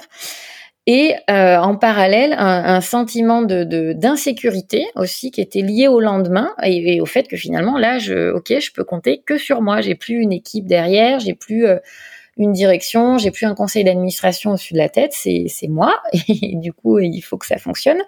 Euh, et, et ce côté mindset, c'est que effectivement, je, je me suis toujours dit que si à un moment donné, je voulais prendre le risque de réussir quelque chose, il fallait que je prenne le risque de me planter. Pour moi, c'est vraiment les deux facettes de cette pièce-là. Et c'est un peu ce que, voilà, ce que je veux dire par le mindset d'entrepreneur. C'est-à-dire que si tu prends pas le risque de te planter à un moment donné, tu, tu, tu peux pas, tu as peu de chances de réussir. Euh, alors souvent on, on parle de, de, de, chance, ah c'est super ce que tu as développé, tu as de la chance, euh, mais, mais non en fait c'est juste pas de la chance, c'est c'est un travail énormissime qui est qui est derrière, qui se voit pas, parce que forcément quand tu vois le le produit fini, euh, c'est euh, euh, ça paraît presque presque facile, mais c'est beaucoup beaucoup d'heures de de, de lecture, de, de vidéos, de tests, de, de gros plantages, de déceptions, de prise de notes, de, de redémarrage, etc. Et, pour moi, voilà, avoir un, un, mindset qui permet de continuer, tu vois, c'est, euh, on avait parlé de cette foi en quelque chose où, où pour moi, je, voilà, je, il y a quelque chose que je me dis, je sais que c'est, je suis beaucoup plus mon intuition aujourd'hui que, qu'il y a quelques années. Et il y a quelque chose où je me dis, je sais pas où ça va me mener mais j'y vais et on verra bien. Et j'ai une espèce de confiance euh, en la vie, en l'univers, je sais pas trop. Ou euh, parfois, quand je prends un peu de recul, je me dis mais pourquoi tu t'es embarqué là-dedans? Franchement, ça craint. Et puis après, j'ai une autre, une autre petite voix qui me dit euh, non mais c'est pas grave si tu y allais, c'est pas pour rien. Forcément, tu vas trouver un truc pour pour pour rebondir si ça si ça merde. Et, et, donc ça, ça me permet d'avancer parce que sinon, euh, je, sinon t'es paralysé par la peur en fait. Et après, j'ai, voilà, j'ai cette chance de de passer facilement à l'action, peut-être parfois un peu trop vite, mais encore que, euh, encore que je pense pas parce que voilà, je pense que les, les, murs que je me suis ramassés, ça, ça a permis aussi que je rebifurque et que je sois là où je suis aujourd'hui. Donc en fait, euh, tout est parfait en fait mais voilà un petit peu ce que ce que je veux dire par euh, cette question du mindset qui est qui est centrale hein, pour moi d'ailleurs. Ouais. Mm. Mais complètement parce que euh, c'est vrai que ce podcast-là il s'appelle accompagnante, mais euh, on n'oublie pas que quand on accompagne, c'est aussi qu'on est notre propre chef, on est là, on est à la tête en fait de notre propre activité. Donc on a aussi la casquette d'entrepreneur, mm. on a la casquette de chef d'entreprise. Et c'est vrai que ça nous demande de développer des compétences au moment où on se projette dans cette reconversion on les imagine pas trop, ou pas toutes en tout cas, ou pas exactement comme comme elles sont réellement dans le concret. Et puis là, c'est euh, comment tu passes aussi de, accompagnante euh, voilà auprès des personnes dans ton cabinet, mais c'est après comment tu transmets, comment tu deviens formatrice, comment tu structures finalement euh, tes apprentissages, ce que tu veux vraiment partager aux personnes, tes enseignements? Et tout là, c'est encore tout un art, tout un cycle d'évolution et de métamorphose euh, où je pense que tu as eu ton lot euh, de questionnements, de doutes ou de murs, comme tu disais. Et euh, donc tant mieux, tant mieux que tu aies eu ce mm. mindset d'entrepreneur pour te soutenir et aussi euh, bah, bien sûr cette capacité de travail énorme parce que tu l'as dit juste en une phrase, mais c'est vrai que euh, prends l'exemple de ce podcast-là, le nombre de personnes qui m'envoient des messages en me disant mais alors c'est extraordinaire ce que tu fais, c'est incroyable. Et alors que moi je me dis mais c'est simplement en fait une envie première oui qui est extrêmement forte euh, quelque part une fois inébranlable dans l'idée quand même de le faire, de le voir euh, arriver, mais aussi moi je pense beaucoup aussi à un sentiment de de toute façon j'ai pas le choix. Quand tu parlais d'intuition, il y a un truc en moi qui est tellement fort, il y a une voix en moi qui me dit bah, c'est ça le projet que j'ai envie de faire, que ça donne de la force. Et en mm. même temps, euh, il y a un truc où je, je, je, souvent je dis aux personnes mais enfin vous pouvez le faire aussi. Et, et, et souvent, le retour que j'ai, soit en amont avant de dire ça, ou, quand je tâte un peu le terrain, il y a un peu ce truc de, euh, euh, ben, euh, moi, je serais ravie de passer sur ton podcast, typiquement. Moi, je reçois des mails maintenant, même des personnes qui commencent tout juste, hein, accompagnées, qui me disent, bon, bah, à l'occasion, mm. je serais ravie que tu m'invites. Mais, mais c'est pas ça, en fait, mm. moi, le message que j'ai envie de faire passer. Et je suis, je suis très honorée, hein, ça me fait plaisir. Je me dis, donc, ça veut dire que ce que je propose, c'est de qualité. Mais, mais j'ai envie de dire, mais faites votre propre podcast à vous. C'est plutôt ça, en fait, l'énergie que j'ai envie de transmettre. Et c'est pour ça que je pense qu'on en avait un petit peu parlé, qu'on parlait de passion entrepreneuriale et de médecine d'entrepreneur. C'est c'est que toi, tu as eu quelque part l'énergie et aussi la, la, la, force de travail et la, cette foi aussi dans ce projet pour te dire, bah, je vais faire ma propre formation. Et c'est euh, vraiment, euh, moi, je trouve ça super beau. Et, euh, et c'est beau dans le sens où toi, tu es allé jusqu'au bout. Et c'est aussi beau dans le sens où, quand même, moi, le message que j'ai envie de faire passer, je sais pas si tu seras d'accord avec moi, mais c'est que chacun, chacune, ben, c'est accessible, c'est faisable. Enfin, vraiment, faites-le. C'est, mm. je sais pas ce que c'est, est-ce que ça résonne quand ce que je te dis tout ça, ouais. Ouais, ouais, ça résonne très fort, surtout quand tu dis euh, je me laisse pas le choix en fait. Mm. Et, euh, et moi, je sais que je fonctionne pas mal comme ça. Et, et, pour Mind, par exemple, je, je, me souviens que quand il y a eu cette annonce de reconfinement en octobre et que selon les préfectures, tu savais encore pas si tu pouvais exercer, pas mm. exercer. Enfin, moi, c'est vraiment un truc de dépendre des autres. Je trouve ça, tu dépends toujours de quelqu'un, mais je trouvais ça vraiment pénible. Et, euh, et puis je te dis, j'ai eu tous ces signes qui se sont accumulés de demandes là en quelques jours, etc. Et donc je me revois, c'était la, la, veille des vacances de Toussaint, et je, je dis à mon mari, euh, bon, demain, je vends ma formation, j'ouvre 20 places. Et il ouvre des yeux tout ronds, il me dit, mais tu l'as pas faite? Je lui dis, bah non, je l'ai pas faite. Je lui dis, mais j'ouvre quand même demain. Donc j'ai créé une page de vente à l'arrache, euh, un, truc super rapide. Et euh, je lui dis, si j'ouvre demain, si j'en vends une, je vais être obligée de la faire. Je leur dis que je me, je me laisse 15 jours, on démarrera le 2 novembre. Et donc, il était très sceptique.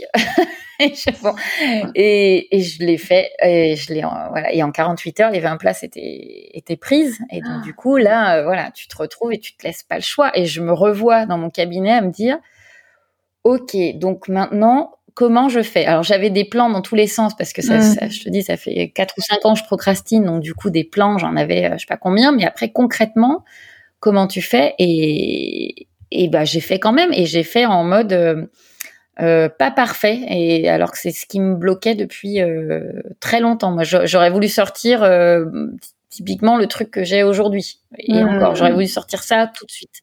Mais sauf que c'est pas possible. J'imagine que toi, pour ton podcast, c'est probablement des trucs qui ont évolué entre aujourd'hui et le début. Mais je, je rebondis sur ce que tu disais sur la procrastination. Et euh, tu m'avais déjà dit ça et je crois que j'avais eu la même réaction. Tu as quand même la procrastination active parce que tu avais, avais déjà rassemblé plein de notes, tu avais déjà fait des plans de formation, tu avais déjà déposé tes idées. Euh, c'était c'était vraiment euh, finalement ce, ce déclic, c'était euh, une autorisation à, à y aller quoi. C'est bon là, je m'autorise vraiment à y aller. Oui, oui, oui, c'est sûr que moi j'ai besoin, je fonctionne euh, par, euh, c'est vraiment les projets qui me portent. Hein. Je, je, je, je, sais aujourd'hui pourquoi je m'étiolais en institution. Du coup, quand je vois comme je me sens portée et nourrie et dynamisée par par les projets que je peux avoir. Alors parfois il y en a, il y en a un peu trop. Il faut que, voilà, je me, je me freine aussi, mais mais, euh, mais effectivement, c'était c'était l'occasion et, et, et, je pense que j'ai pu ne pas me laisser le choix à ce moment-là parce que j'avais tout ce chemin derrière. effectivement. Hmm. Quand je dis tout ce chemin, c'est pas euh, c'est pas tant mon expérience, mais c'est le, le, chemin de la procrastination active justement. Hmm. C'est parce que j'avais pris 50 euh, fois des notes et créé des plans que qu'à un moment donné j'ai pu y aller. Et, puis du coup, comme je me suis pas laissé le choix, j'ai bien dû faire quelque chose. Donc euh, voilà. Bon bah super. Euh, on arrive à, la fin de, cet entretien. On va, on va démarrer, j'allais dire, sur les questions de conclusion. On conclut en démarrant, voilà, avec des questions un peu rituelles. euh, la première question, moi pour moi, elle est hyper importante. Euh, c'est comment tu fais toi pour prendre soin de toi? Hmm. Ben alors ça, c'est une très bonne question parce qu'effectivement, euh, je fais passer beaucoup de projets euh, avant moi, alors que effectivement, je sais que d'autant plus quand tu es entrepreneur, ben si tu prends pas le temps de prendre du temps pour toi, c'est ben, c'est pas très aidant. Donc cette année, tu vois, je me suis même bloquée dans mon agenda des temps off hmm. auxquels je vais donner autant d'importance que à tous mes rendez-vous, mes lives, etc. Euh, donc ça c'est nouveau. je, je, prends rendez-vous avec moi-même cette année. Voilà, j'ai les rendez-vous avec les autres et j'ai des rendez-vous juste pour moi. Euh, donc ça, ça me paraît vraiment important. Je prends pas mal de temps aussi pour euh, rêver et nourrir ma vision. Ça, c'est vraiment un truc qui est hyper stimulant pour moi. Euh, des temps, euh, bah, bien sûr, avec euh, avec euh, mes enfants, ma famille, mes amis, ça, ça me ressource beaucoup aussi de sortir de sortir la tête du guidon, même si je vois que par exemple pendant les vacances, là où je m'étais dit je vais couper vraiment off, off, off trois semaines, bah, le fait de couper, parce que j'en ai vraiment besoin, j'ai fini un peu sur les rotules en juillet, mais le fait de couper vraiment, ça a libéré plein de place pour plein de nouveaux projets. Donc j'ai pas réussi à couper complètement mais mais c'était euh, c'était très stimulant. Moi, j'ai adoré parce que j'ai eu plein de nouvelles idées. Donc euh, c'est voilà, c'est ça, pour moi, ça fait aussi partie de prendre soin de moi. Euh, voilà, et puis des temps pour pour glandouiller aussi, hein, parce que je voilà, mm-hmm. j'aime bien me, me, prendre des temps aussi pour pour flâner. Alors, il n'y en a pas beaucoup, mais mais voilà. Et puis et puis cette année aussi truc très pratico-pratique, des temps euh, que je, je, me suis organisée le matin tôt, pendant que ma fille aînée se prépare pour aller au collège, où je vais aller marcher avec mon chien, même si euh, il fait nuit. Où je me dis, j'aurais au moins euh, pris du temps dans la nature, tranquille, très tôt le matin, pour pour moi. Donc voilà, en gros, ce que je fais. très bien. Et là, j'aimerais te poser la question, si tu pouvais revenir au tout début de ta pratique, quel est le conseil que tu te donnerais? Euh, Je me dirais, euh, fais-toi confiance, laisse plus de place à ton intuition. Hmm. Et tout ce que tu vas traverser sera utile, même les moments qui te paraissent les plus injustes. Quand tu dis euh, les moments qui te paraîtront les plus injustes, sans, sans trop nous en dire, hein, parce que ça t'appartient, mais c'est des moments euh, plus liés à, ta vie professionnelle ou à ta vie personnelle? Euh, Plus pro. Ouais. Ouais, vraiment plus professionnel. Oui, oui. Ouais, ouais, et notamment par rapport à, à l'institution que j'ai quittée où, où ça s'est fait, euh, voilà, où y a, ça a participé à me faire partir hein, et à ce que je perde un peu le, mon énergie euh, parce qu'il y avait des désaccords aussi avec euh, avec la, la, direction et des voilà, des situations qui m'ont qui m'ont paru particulièrement injustes. Hmm. Euh, mais en fait aujourd'hui avec le recul je me dis mais heureusement hmm. qu'il y a eu ça sinon je serais pas partie. Hmm. Et, et, et, même, euh, même à un niveau perso, hein, puisqu'il y a un événement que je, cite beaucoup en deux mots, où, quelques jours après la naissance de ma deuxième fille, j'ai fait un abcès de cornée, donc j'ai failli perdre la vue sur le, ah ouais. Euh, au niveau d'un œil. J'étais hospitalisée une semaine, c'était très compliqué avec ma, ma, petite qui était vraiment euh, nourrisson. Et, et, ça, ça a participé aussi, euh, ça a été une étape fondamentale aussi dans mon changement de regard pour le coup. Ça m'a permis de voir la vie autrement dans les deux sens du terme. Hmm. Euh, donc oui, tous ces moments-là, clairement, si j'avais su avant qu'ils allaient arriver, euh, j'aurais vraiment pas eu envie qu'ils arrivent. Et pour autant, aujourd'hui, je me dis, mais heureusement que je les ai traversées. Hmm. Ok. Et si tu avais une ressource à conseiller à des hypnos ou à des accompagnantes dans le mieux-être, dans le bien-être, ça serait quoi? Que ce soit un livre, un film, un podcast euh, ou toute autre ressource? Quelque chose que toi vraiment t'aimerais conseiller? En podcast, le premier qui me vient, euh, alors qui est en plus euh, très centré hypno, c'est Hypnosian, le podcast de Laurent Bertin. Mmh. Euh, et qui voilà moi vraiment la, la, rencontre avec Laurent euh, a aussi on n'en a pas parlé mais a, a aussi euh, vraiment euh, changé ma pratique et donc du coup vraiment voilà ça ça fait partie des ressources que je conseille tout le temps mmh. et le blog Hypnotian et les supervisions aussi avec Laurent et les et sa formation expert du changement je pense que tout accompagnant devrait à un moment donné faire cette formation-là, parce que ça donne vraiment des, des, des, des, points euh, et des repères extrêmement intéressants sur tous les, tout ce qui se passe dans les leviers de changement. Euh, en film, il y a un film que j'aime beaucoup, qui est assez dur quand même, c'est Va, vie et devient. Hmm. Euh, J'ai plus le nom de l'auteur, je pourrais retrouver. Euh, euh, qui est pas spécialement orienté mieux-être, mais qui montre vraiment la posture que qu'une mère peut choisir d'endosser pour donner toutes les chances à son enfant de grandir mmh. et lui montrer du coup bah, combien euh, euh, au final combien elle croit en lui-même, même si elle peut elle être détestée par lui à ce moment-là. Et je trouve que c'est super intéressant. Euh, voilà sur le côté euh, posture aussi, ce qui se joue à un moment donné chez l'un et que l'autre ne comprend pas et, au final d'avoir une autre lecture plus tard. Et puis voilà, c'est juste un, très très beau film. Hmm. Euh, et puis, euh, ben, les bouquins de Tony Robbins, hein, euh, les 11 lois de la réussite, qui est un tout petit bouquin qui reprend vraiment les fondamentaux de pouvoir illimité et, et l'autre gros pavé là dont j'ai perdu le, titre. Mais euh, voilà, pour ceux qui n'ont pas trop envie de lire les 11 lois de la réussite, c'est une bonne entrée en matière. Si vous connaissez pas Tony Robbins et Pouvoir illimité, c'est partie des bouquins aussi moi qui m'ont beaucoup euh, qui m'ont beaucoup porté euh, à titre perso et pro d'ailleurs. Ok. Très bien. Merci pour ces partages. Et on va terminer avec euh, une petite futurisation. Euh, c'est quels sont tes projets en cours ou tes projets, euh, tes futurs projets? Alors les projets en cours, bah, c'est de, de, continuer à améliorer euh, tout ce que je propose dans Kiddy Mind et notamment euh, de d'amener davantage de support écrit, même si euh, j'ai un peu du mal avec ça parce que je, je, ne veux pas que les, les collègues du coup plaquent voilà des, des méthodes toutes faites, mais mmh, euh, mmh, mmh. mais voilà, il y a, y a, des choses que je peux apporter encore, donc euh, ça c'est c'est dans les dans les projets.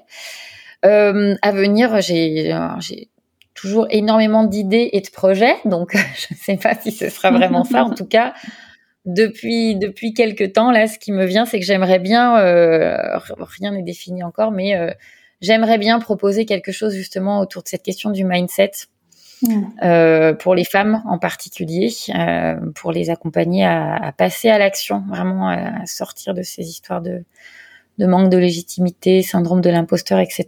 Et, à faire vraiment rayonner leur projet parce que je, quand je vois parmi les membres de de Kiddy Mind, euh, toutes les, les, belles personnes, les beaux projets qu'il y a, euh, bah, ce serait chouette qu'il y, y ait davantage de lumière aussi, du coup, qu'elle s'autorise à ce qu'il y ait davantage de lumière sur ce qu'elle propose. Mmh. Ah bah super. Euh, ça c'est vraiment aussi une thématique, un projet moi qui me touche aussi. Pareil, je sais pas trop comment il va se concrétiser, mais, déjà voilà, avec ce podcast là, c'est ma première étape, premier jalon. mm.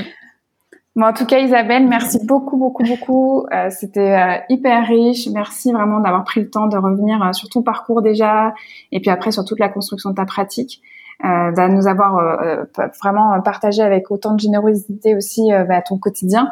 Euh, auprès euh, des, euh, des, enfants et des adolescents. Et moi, je suis super contente parce que c'était vraiment des thématiques qui n'avaient pas été encore abordées sur sur ce podcast-là. Donc vraiment, merci d'avoir pu nous proposer tout cet échange. merci aussi bah, d'avoir été jusqu'au bout de ton projet de formation de Kiddy Mind et de Kiddy Mind Academy. Voilà, même si moi je ne suis pas encore une des participantes, je trouve ça super que de, de voir qu'il y a des accompagnantes voilà, moi je répète que tu es une grande experte de l'accompagnement ouais, qui, qui ose euh, se mettre en lumière et d'être allée jusqu'au bout. Donc euh, voilà, je, je, tenais à te dire euh, bravo et, et merci. bah, merci à toi. J'ai pris voilà, beaucoup de plaisir à échanger avec, avec toi. et puis c'est chouette effectivement parce qu'il y a plein de thématiques sur lesquelles on se on se retrouve. Donc moi c'est voilà, toujours des sujets sur lesquels je, je partage avec grand plaisir. Donc, euh, merci de, de, tout le temps que tu as pris et du temps que tu vas prendre aussi pour le montage, parce que je sais que derrière, il y a un, un gros boulot aussi de travail de fourmi qu'on voit pas. Donc, euh, donc euh, merci à toi et bravo à toi aussi pour avoir mis, pour avoir démarré ce podcast là et pour mettre en lumière les collègues féminines. C'est c'est vraiment très chouette. Merci beaucoup, Elsa. Et voilà, on arrive à la toute fin de ce nouvel épisode interview avec Isabelle Ablin. Je tiens à remercier Isabelle de tout cœur pour tout ce qu'elle a pu nous dire, tout ce qu'elle a pu partager sur la construction de sa pratique et où est-ce qu'elle en était aujourd'hui. J'espère que cet épisode vous a plu. Et pour information, on a enregistré cet épisode avec Isabelle au mois de septembre 2021 dernier, donc il s'en est passé plein de choses depuis. Donc je vous laisse à nouveau avec un message vocal d'Isabelle qui vous fait une mise à jour de tout ce qui s'est passé pour elle dans sa pratique et aussi pour tout ce qui se passe pour Kiddy Mind depuis ces derniers mois. Donc je vous laisse avec Isabelle et je vous dis donc à dans trois semaines. Coucou Elsa, euh, bah écoute, je reviens vers toi suite à l'écoute du podcast. Euh, j'ai terminé hier soir. Encore un immense merci à toi pour ce moment, euh, pour ce podcast aussi, parce que je pense que c'est vraiment chouette, euh, comme je te le disais, que tu puisses euh, euh, mettre en lumière comme ça les accompagnantes. et puis encore bravo pour tout le travail qu'il y a derrière. Je n'ose même pas imaginer le temps et l'énergie que ça te prend. Donc, bravo et merci pour ça. au niveau de Kiddy Mine, bah, depuis l'enregistrement de ce podcast, il y a eu quelques, quelques modifications qui me paraissent importantes de mentionner. Euh, au fil de l'interview, euh, on évoque à plusieurs reprises euh, l'intervention d'Anne-Gaëlle Marien, euh, qui est une collègue euh, maître praticienne en hypnose et médecin pédiatre, qui, fait, qui a fait partie des tout premiers membres de Kiddy Mind et qui a notamment proposé, enfin, que j'ai invité à, à, proposer une masterclass sur un outil qu'elle utilise, elle, en, dans ses séances euh, et à l'automne euh, dernier, à l'automne 2021, j'ai proposé à Anne Gaëlle de rejoindre l'aventure Kiddy Mine et de euh, prendre en charge les supervisions et d'accompagner les membres de Kiddy Mine avec sa casquette, sa double casquette de médecin pédiatre et de maître prat en, hypnose ericksonienne pendant les supervisions. Parce que je trouve qu'elle a cette une énergie, des, des valeurs euh, que j'apprécie particulièrement et, euh, et, je trouve que c'est un, une énorme plus-value pour euh, pour les collègues d'avoir son regard à elle, son expertise à elle, des compétences que bah moi j'ai pas hein, tout simplement puisque je suis pas médecin pédiatre. donc voilà, le premier changement notable, c'est l'arrivée d'Anne Gaëlle depuis cet automne dans l'aventure Kiddy Mine et qui s'occupe des supervisions mensuelles. le deuxième changement, c'est que assez vite après l'enregistrement du podcast, euh, je me suis aperçue qu'il manquait euh, quelque chose qui revenait très régulièrement, notamment dans le cadre des supervisions. Euh, c'est vraiment tout, tout un accompagnement pour les membres au niveau de, de ce qui peut bloquer leur activité avec des croyances plus personnelles pour le coup. et donc j'ai proposé, je, je propose une fois par mois de, coacher euh, les membres lors d'un live euh, pour ceux et celles qui le souhaitent. Hein. Encore une fois, il n'y a rien d'obligatoire. Et donc, on vient travailler euh, non pas sur la pratique en cabinet en, en elle-même, mais vraiment sur tout ce qui est rapport à l'échec et à la réussite, sentiment de légitimité, peur de ne pas réussir, rapport à l'argent, toutes les croyances limitantes euh, plus personnelles qui font que ça bloque, ça entrave euh, le développement de, de l'activité.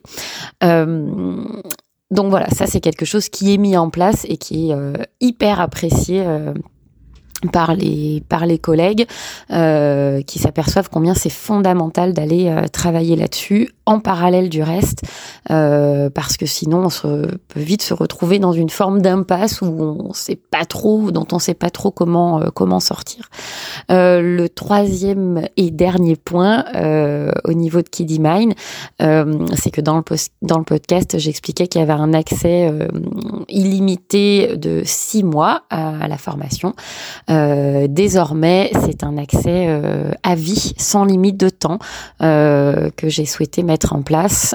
donc ça, c'est tout frais, ça date de, de décembre 2021 j'ai annoncé euh, aux membres euh, qui font déjà partie de Kiddy c'est quelque chose que j'ai encore pas annoncé euh, officiellement, mais que désormais, voilà, l'accès à la partie formation, pas au live, hein, mais en tout cas à toute la partie des modules de formation, est un accès sans limite de temps, et donc du coup, les collègues peuvent maintenant revenir et re-revenir sur l'ensemble des modules chaque fois qu'ils en ont besoin.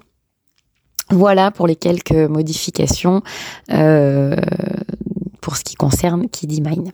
Vous pouvez retrouver toutes les notes de cet épisode ainsi que tous les épisodes d'accompagnante sur mon site internet elsacouteiller.com. Si cet épisode vous a plu, vous pouvez mettre des paillettes dans mon cœur et des étoiles dans mes yeux en notant, commentant et partageant le podcast autour de vous. On se retrouve dans trois semaines pour un nouvel épisode.